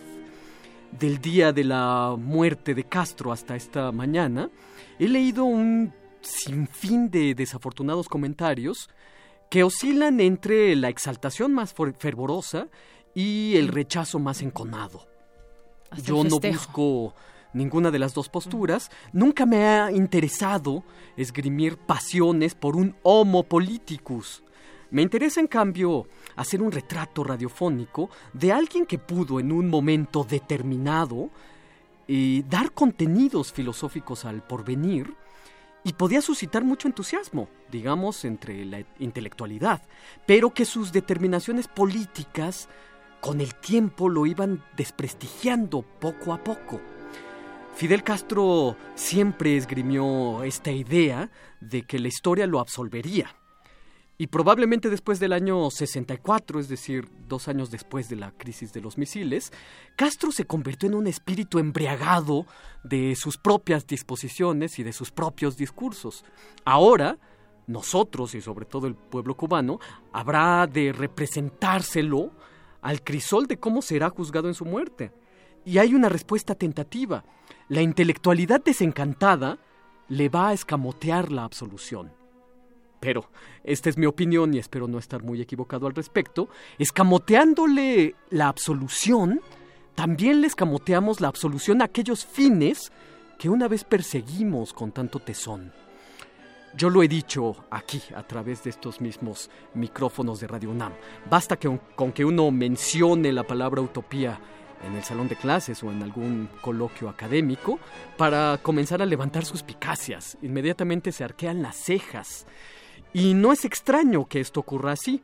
La utopía en el siglo XX las más de las veces encontró un doblez, por así decirlo, hacia su antípoda, la distopía. Pero también hay que decir muchas cosas. En 1960, Jean-Paul Sartre y Simone de Beauvoir visitaron la isla de Cuba y se entrevistaron desde luego con Castro y con Ernesto Che Guevara. En la entrevista con Castro, una entrevista que hay que imaginar envuelta en una nube de humo perfumado de habano, eh, Sartre dijo, en la manera de actuar está nuestra esperanza. Frase que fue cierta en el 60, es decir, a un año de haber derrocado el régimen de Batista. El intelectual tiene necesidad de encontrar algo a lo que aferrarse, reflexionó mucho tiempo después Jean-Paul Sartre, ya en una de sus últimas conversaciones y recordando esta entrevista con Castro. A la revolución cubana y al régimen comunista se aferraron generaciones de filósofos latinoamericanos, de artistas, poetas, músicos y un largo etcétera. Y el desencanto fue mayor cuanto más altos eran los fines militantes de una idea cuyo peso espléndido se repartía con una alegría inventiva. Era una idea que lo mejor que tenía era que podía ser realizada ahí a 150 kilómetros de distancia de Estados Unidos y ponía, como han dicho algunos, a Latinoamérica en el centro de la discusión geopolítica. Pero ningún homo politicus hace caso del sabio precepto de la antigua secta epicureísta que dice oculta tu vida. Por el contrario, ningún homo politicus desprecia funciones públicas, eh, cetros e insignias. Y este hombre de fortuna e inteligencia táctica, que obtuvo las preseas de la dignidad en el 61, con la invasión a la Bahía de Cochinos, en 62 con la crisis de los misiles y por supuesto en el 91 con la disolución de la Unión de Repúblicas Socialistas Soviéticas, no sobrevivió a sus propias representaciones. Se fue privando de toda amistad y él, que era un gran lector, dejó de leerse a sí mismo. Eh, yo aprendí a querer a Cuba leyendo a Eliseo Alberto, a Eliseo Diego, a José Lezama Lima, a Cinto, a Cintio Vitier, a Alejo Carpentier, a tantos otros. Yo aprendí a amar a Cuba a través de la pintura de Wilfredo Lam. Y desde luego Cuba es un país de grandes lectores, de grandes artistas y que se encuentra en un momento histórico extraordinario. Tiene que aprender a leerse a sí mismo. Lo que en mi opinión ha dejado como fruto más hermoso el régimen polémico de Fidel Castro es este que deja un pueblo que realizó ya una construcción consciente de su historia. Y esto no es poca cosa. Muchos de los pueblos como el nuestro, por desgracia, van a la aventura, van a la vera, sin ningún rumbo hecho consciente, ahí al estímulo de la orden del día y de las grandes minucias. En cambio, en Cuba, pienso, se ha concientizado la historia, se ha encaminado bajo principios comunitarios, claro, bajo sospecha de autoritarismo y bajo sospecha de esta decepción del rumbo, pero hay ya una conciencia moral de la construcción de la historia. En mi opinión, esta condición no es el legado de un solo hombre, polémico como, el que más. Es la circunstancia en la que queda un pueblo que se pregunta a dónde quiere ir y cómo quiere llegar. Así es, Otto. Pues muchas gracias, como siempre. Que además, bueno, pues se traigas hoy a colación este tema, este gran tema que no nos, no nos va a dejar por los próximos días, meses y sobre todo pues el debate. Y mucho menos con las disposiciones alza. oficiales del luto, eh, de los nueve días y todo lo que continuará en términos de ceremonia, pero sí creo que eh, en términos de pueblo hay ya una construcción moral de la historia, del porvenir. Así es. Muy bien. Pues como siempre, gracias, Otto. Hasta luego, Deyanira, hasta Que el próximo muy bien. Gracias. Nos vamos ahora a la Gaceta UNAM. Y ya tengo en la línea telefónica casi eh, a Hugo Huitrón, que nos platicará hoy qué podemos encontrar en las páginas de, de Gaceta. Pero antes tenemos otra cosa. Para nosotros, tu opinión es muy importante. Síguenos en Facebook como Prisma RU.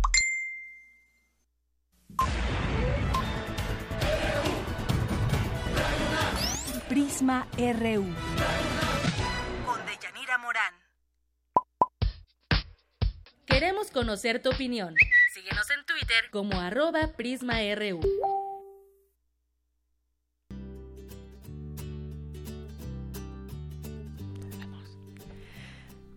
Bien, y hacemos contacto vía telefónica con Hugo Huitrón, director de Gaceta UNAM. ¿Qué tal, Hugo? ¿Cómo estás? Muy buenas tardes. ¿Qué tal, Deyanira? Buenas tardes. Oye, me gustó mucho la portada de hoy. Bueno, siempre. Pero hoy, racismo, realidad vergonzante. Sí. eh, Tenemos aquí que las raíces del racismo son antiquísimas. Incluso es probable que se remonten hasta la época de los primeros grupos humanos que habitaron la Tierra. No resulta difícil imaginar cómo entonces, al encontrarse con otro, al que veía extraño, raro, un grupo socioculturalmente determinado se, se- se sentía amenazado por la otra edad. ¿Por qué? Por las diferencias, las diferencias que percibía, señaló Olivia Gall del Centro de Investigaciones Interdisciplinarias en Ciencias y Humanidades. Dice el especialista que de acuerdo el concepto de racismo tal como lo entendemos hoy en día, esto es la discriminación, exclusión y marginación de personas sobre la base de que son biológicamente inferiores, nació más o menos al mismo tiempo que surgieron los estados-nación modernos. Y nos dice que es un problema que tiene que ver con relaciones de poder que hacen que el acceso a la justicia y a la igualdad de trato y de oportunidades del otro raciali- racializado queda vulnerado. Muy bien, pues interesante ¿eh? lo que nos platica sobre el tema. ¿Qué más? Cuéntanos. Sí, mira, tenemos un- unos premios que entregó la Asamblea Legislativa del Distrito Federal, uno al la Medalla al Mérito Ciudadano 2016 a la UNAM y al Colegio de México, dos instituciones académicas mexicanas públicas, plurales y de reconocido prestigio.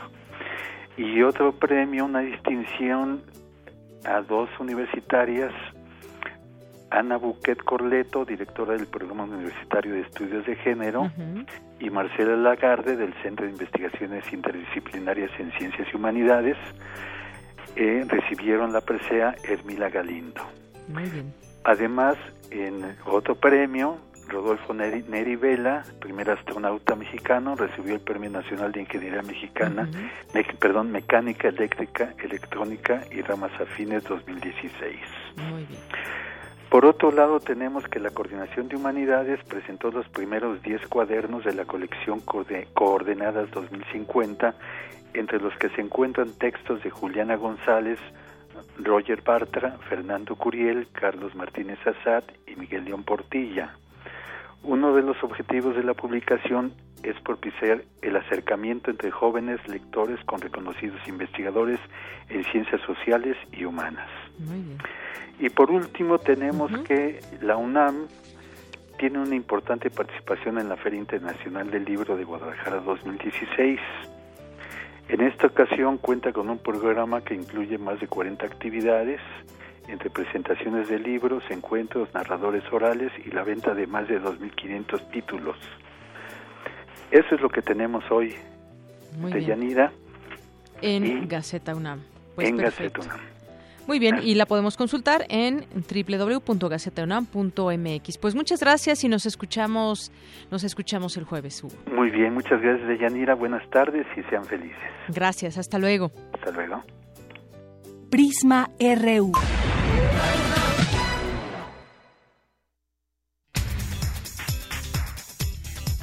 Bueno, y por cierto, también muchas gracias a quienes nos han escrito en nuestras redes sociales, a Karen Villeda, Alejandra Reyes eh, Zam- Zamorano, en Twitter, Armando Aguirre y Francisco Javier. Muchas gracias por comunicarse con nosotros. Y nos vamos ahora, eh, hoy es el Día Mundial de la Sordera y mi compañero, ¿quién preparó esta nota? Mi compañera Cindy Pérez nos tiene la siguiente información. Buenas tardes, Deyanira y auditorio de Prisma RU. Cada 28 de noviembre se conmemora en México el Día Nacional del Sordo en honor al maestro francés Edouard Huet, quien también vivió con esta discapacidad y fundó las primeras escuelas oficiales para deficientes auditivos. De acuerdo con datos del último Censo de Población y Vivienda del Instituto Nacional de Estadística y Geografía, de 5.739.270 personas con capacidades distintas en la República Mexicana, 12.1% son sordos. Las entidades con mayor incidencia son Hidalgo, Nayarit y Tlaxcala. En entrevista para Radio UNAM, la académica de la Escuela Nacional de Trabajo Social, Elia Lázaro Jiménez, dijo que la discapacidad auditiva es de las más complejas al no ser tan visible. la mayor de las veces que son familias que no tienen eh, esta preparación o estos niveles, pues ¿qué pasa? Que los empiezan a, a rezagar y los empiezan a tener en casa y entonces son niños o gente que, como dicen ellos comúnmente, que está guardada y que no la puede no puede salir porque no puede comunicarse y todo y son eh, personas que no se les está dando la atención y entonces las personas que que, que la tienen pues se pre- enfrentan a problemas sobre todo de las relaciones sociales de la comunicación en la sociedad y bueno también eso lo conlleva a que se enfrente a problemas para la escuela y para el trabajo La universitaria afirmó que nuestro país no cuenta con la infraestructura educativa suficiente para atender a este sector de la población. ni tampoco los profesores están capacitados para atender este tipo de población. Entonces, ahí sí tenemos un grave problema y generalmente los niños sordos pues van a escuelas principalmente al CAM, pero ahí se enfrentan con otra situación que en el campus van de todo tipo de discapacidad y sobre todo de, de discapacidad intelectual. Entonces ahí viene un choque porque el niño sordo no necesariamente tiene que tener también una discapacidad intelectual. Si bien eh, la SEP tiene materiales didácticos y todo, pero que se dan en escuelas especiales, no en la generalidad. Lázaro Jiménez celebró que actualmente se dé difusión al lenguaje de señas mexicano para unificar el tema educativo hacia esta población. Hasta aquí el reporte. Muy buenas tardes. Gracias, Cindy. Muy buenas tardes. Bueno, pues ya casi nos vamos. Antes también comentar, bueno, ahí en el PRI están pasando cosas en esta, en este fin de semana donde tuvieron ahí su su, em, su consejo en el PRI, pues fue el presidente, no había ido en los últimos y señaló que, pues primero hay que traer un proyecto, primero el proyecto y luego los nombres es lo que lo que está señalando y de esta manera pues intenta ir acotando también los temas más importantes. Yo creo que le ha hecho mucho mucho daño al PRI lo que hemos conocido últimamente con los con los gobernadores y en algunos partidos se están adelantando o están ya levantando la mano muchos interesados en ser los abanderados por sus partidos, pero va acotando este pues esta intención también en su partido el propio presidente y además cometió un, error, ah, un, un, equívoco verbal durante su discurso en la sede nacional del PRI, que celebró su sexto Consejo Político Nacional, porque dijo primero el PAN y después los nombres, y bueno, quiso decir más bien el PRI, ahí fueron gobernadores, funcionarios, presidentes municipales y líderes de los sectores y organizaciones priistas, y ahí hizo un llamado a la unidad interna y a rechazar a quienes tienen actitudes derrotistas, y bueno, por ahí también salió eh, Roberto Madrazo y dice que hay pocas posibilidades de que de que el PRI vuelva a ganar la presidencia. Bueno, habrá que leer también todo esto. Creo que están en una crisis bastante clara ahí en el PRI con todo lo que está pasando, el contexto que enmarca a su propio partido y en donde, pues bueno, vamos a ver cómo cómo se van tejiendo sus propias redes ahí en el Partido Revolucionario Institucional. Y bueno, nos enlazamos con mi compañero Jorge Díaz, que nos tiene la información de última hora. ¿Qué tal, Jorge? Buenas tardes. Adelante. Muchas gracias, Deyanira. El número de empresas víctimas del delito en México creció 5.5% según datos del INEGI. El robo de mercancía en tránsito provocó también que el 14.6% de las empresas dejaran de invertir por este fenómeno social. Por otra parte, te informo que la empresa cinematográfica que prometió transmitir el partido Chivas América y que registró fallas técnicas informó que reembolsará el pago que realizaron los usuarios afectados, además del otorgamiento de tres rentas de películas de estreno. Investigadores, por último, investigadores de la Universidad Católica de Lovaina en Bélgica publicaron hoy una revista en una revista especializada el descubrimiento de una proteína capaz de detener el desarrollo de la obesidad y la diabetes tipo 2, reducir el colesterol y algunas otras enfermedades que eh, vienen o que provoca también la obesidad en el ser humano. La información de último momento de Yanira. Muy bien, pues muchísimas gracias Jorge, buenas tardes. Gracias a ti, buenas tardes. Bueno, con esto llegamos al final de esta emisión. Gracias por sintonizarnos aquí en Prisma RU. Lo esperamos mañana en punto de la una. Yo soy de Yanira Morán. A nombre de todo este equipo, le deseamos que tenga muchas, eh, mucha, buen provecho, muy buena tarde y hasta mañana.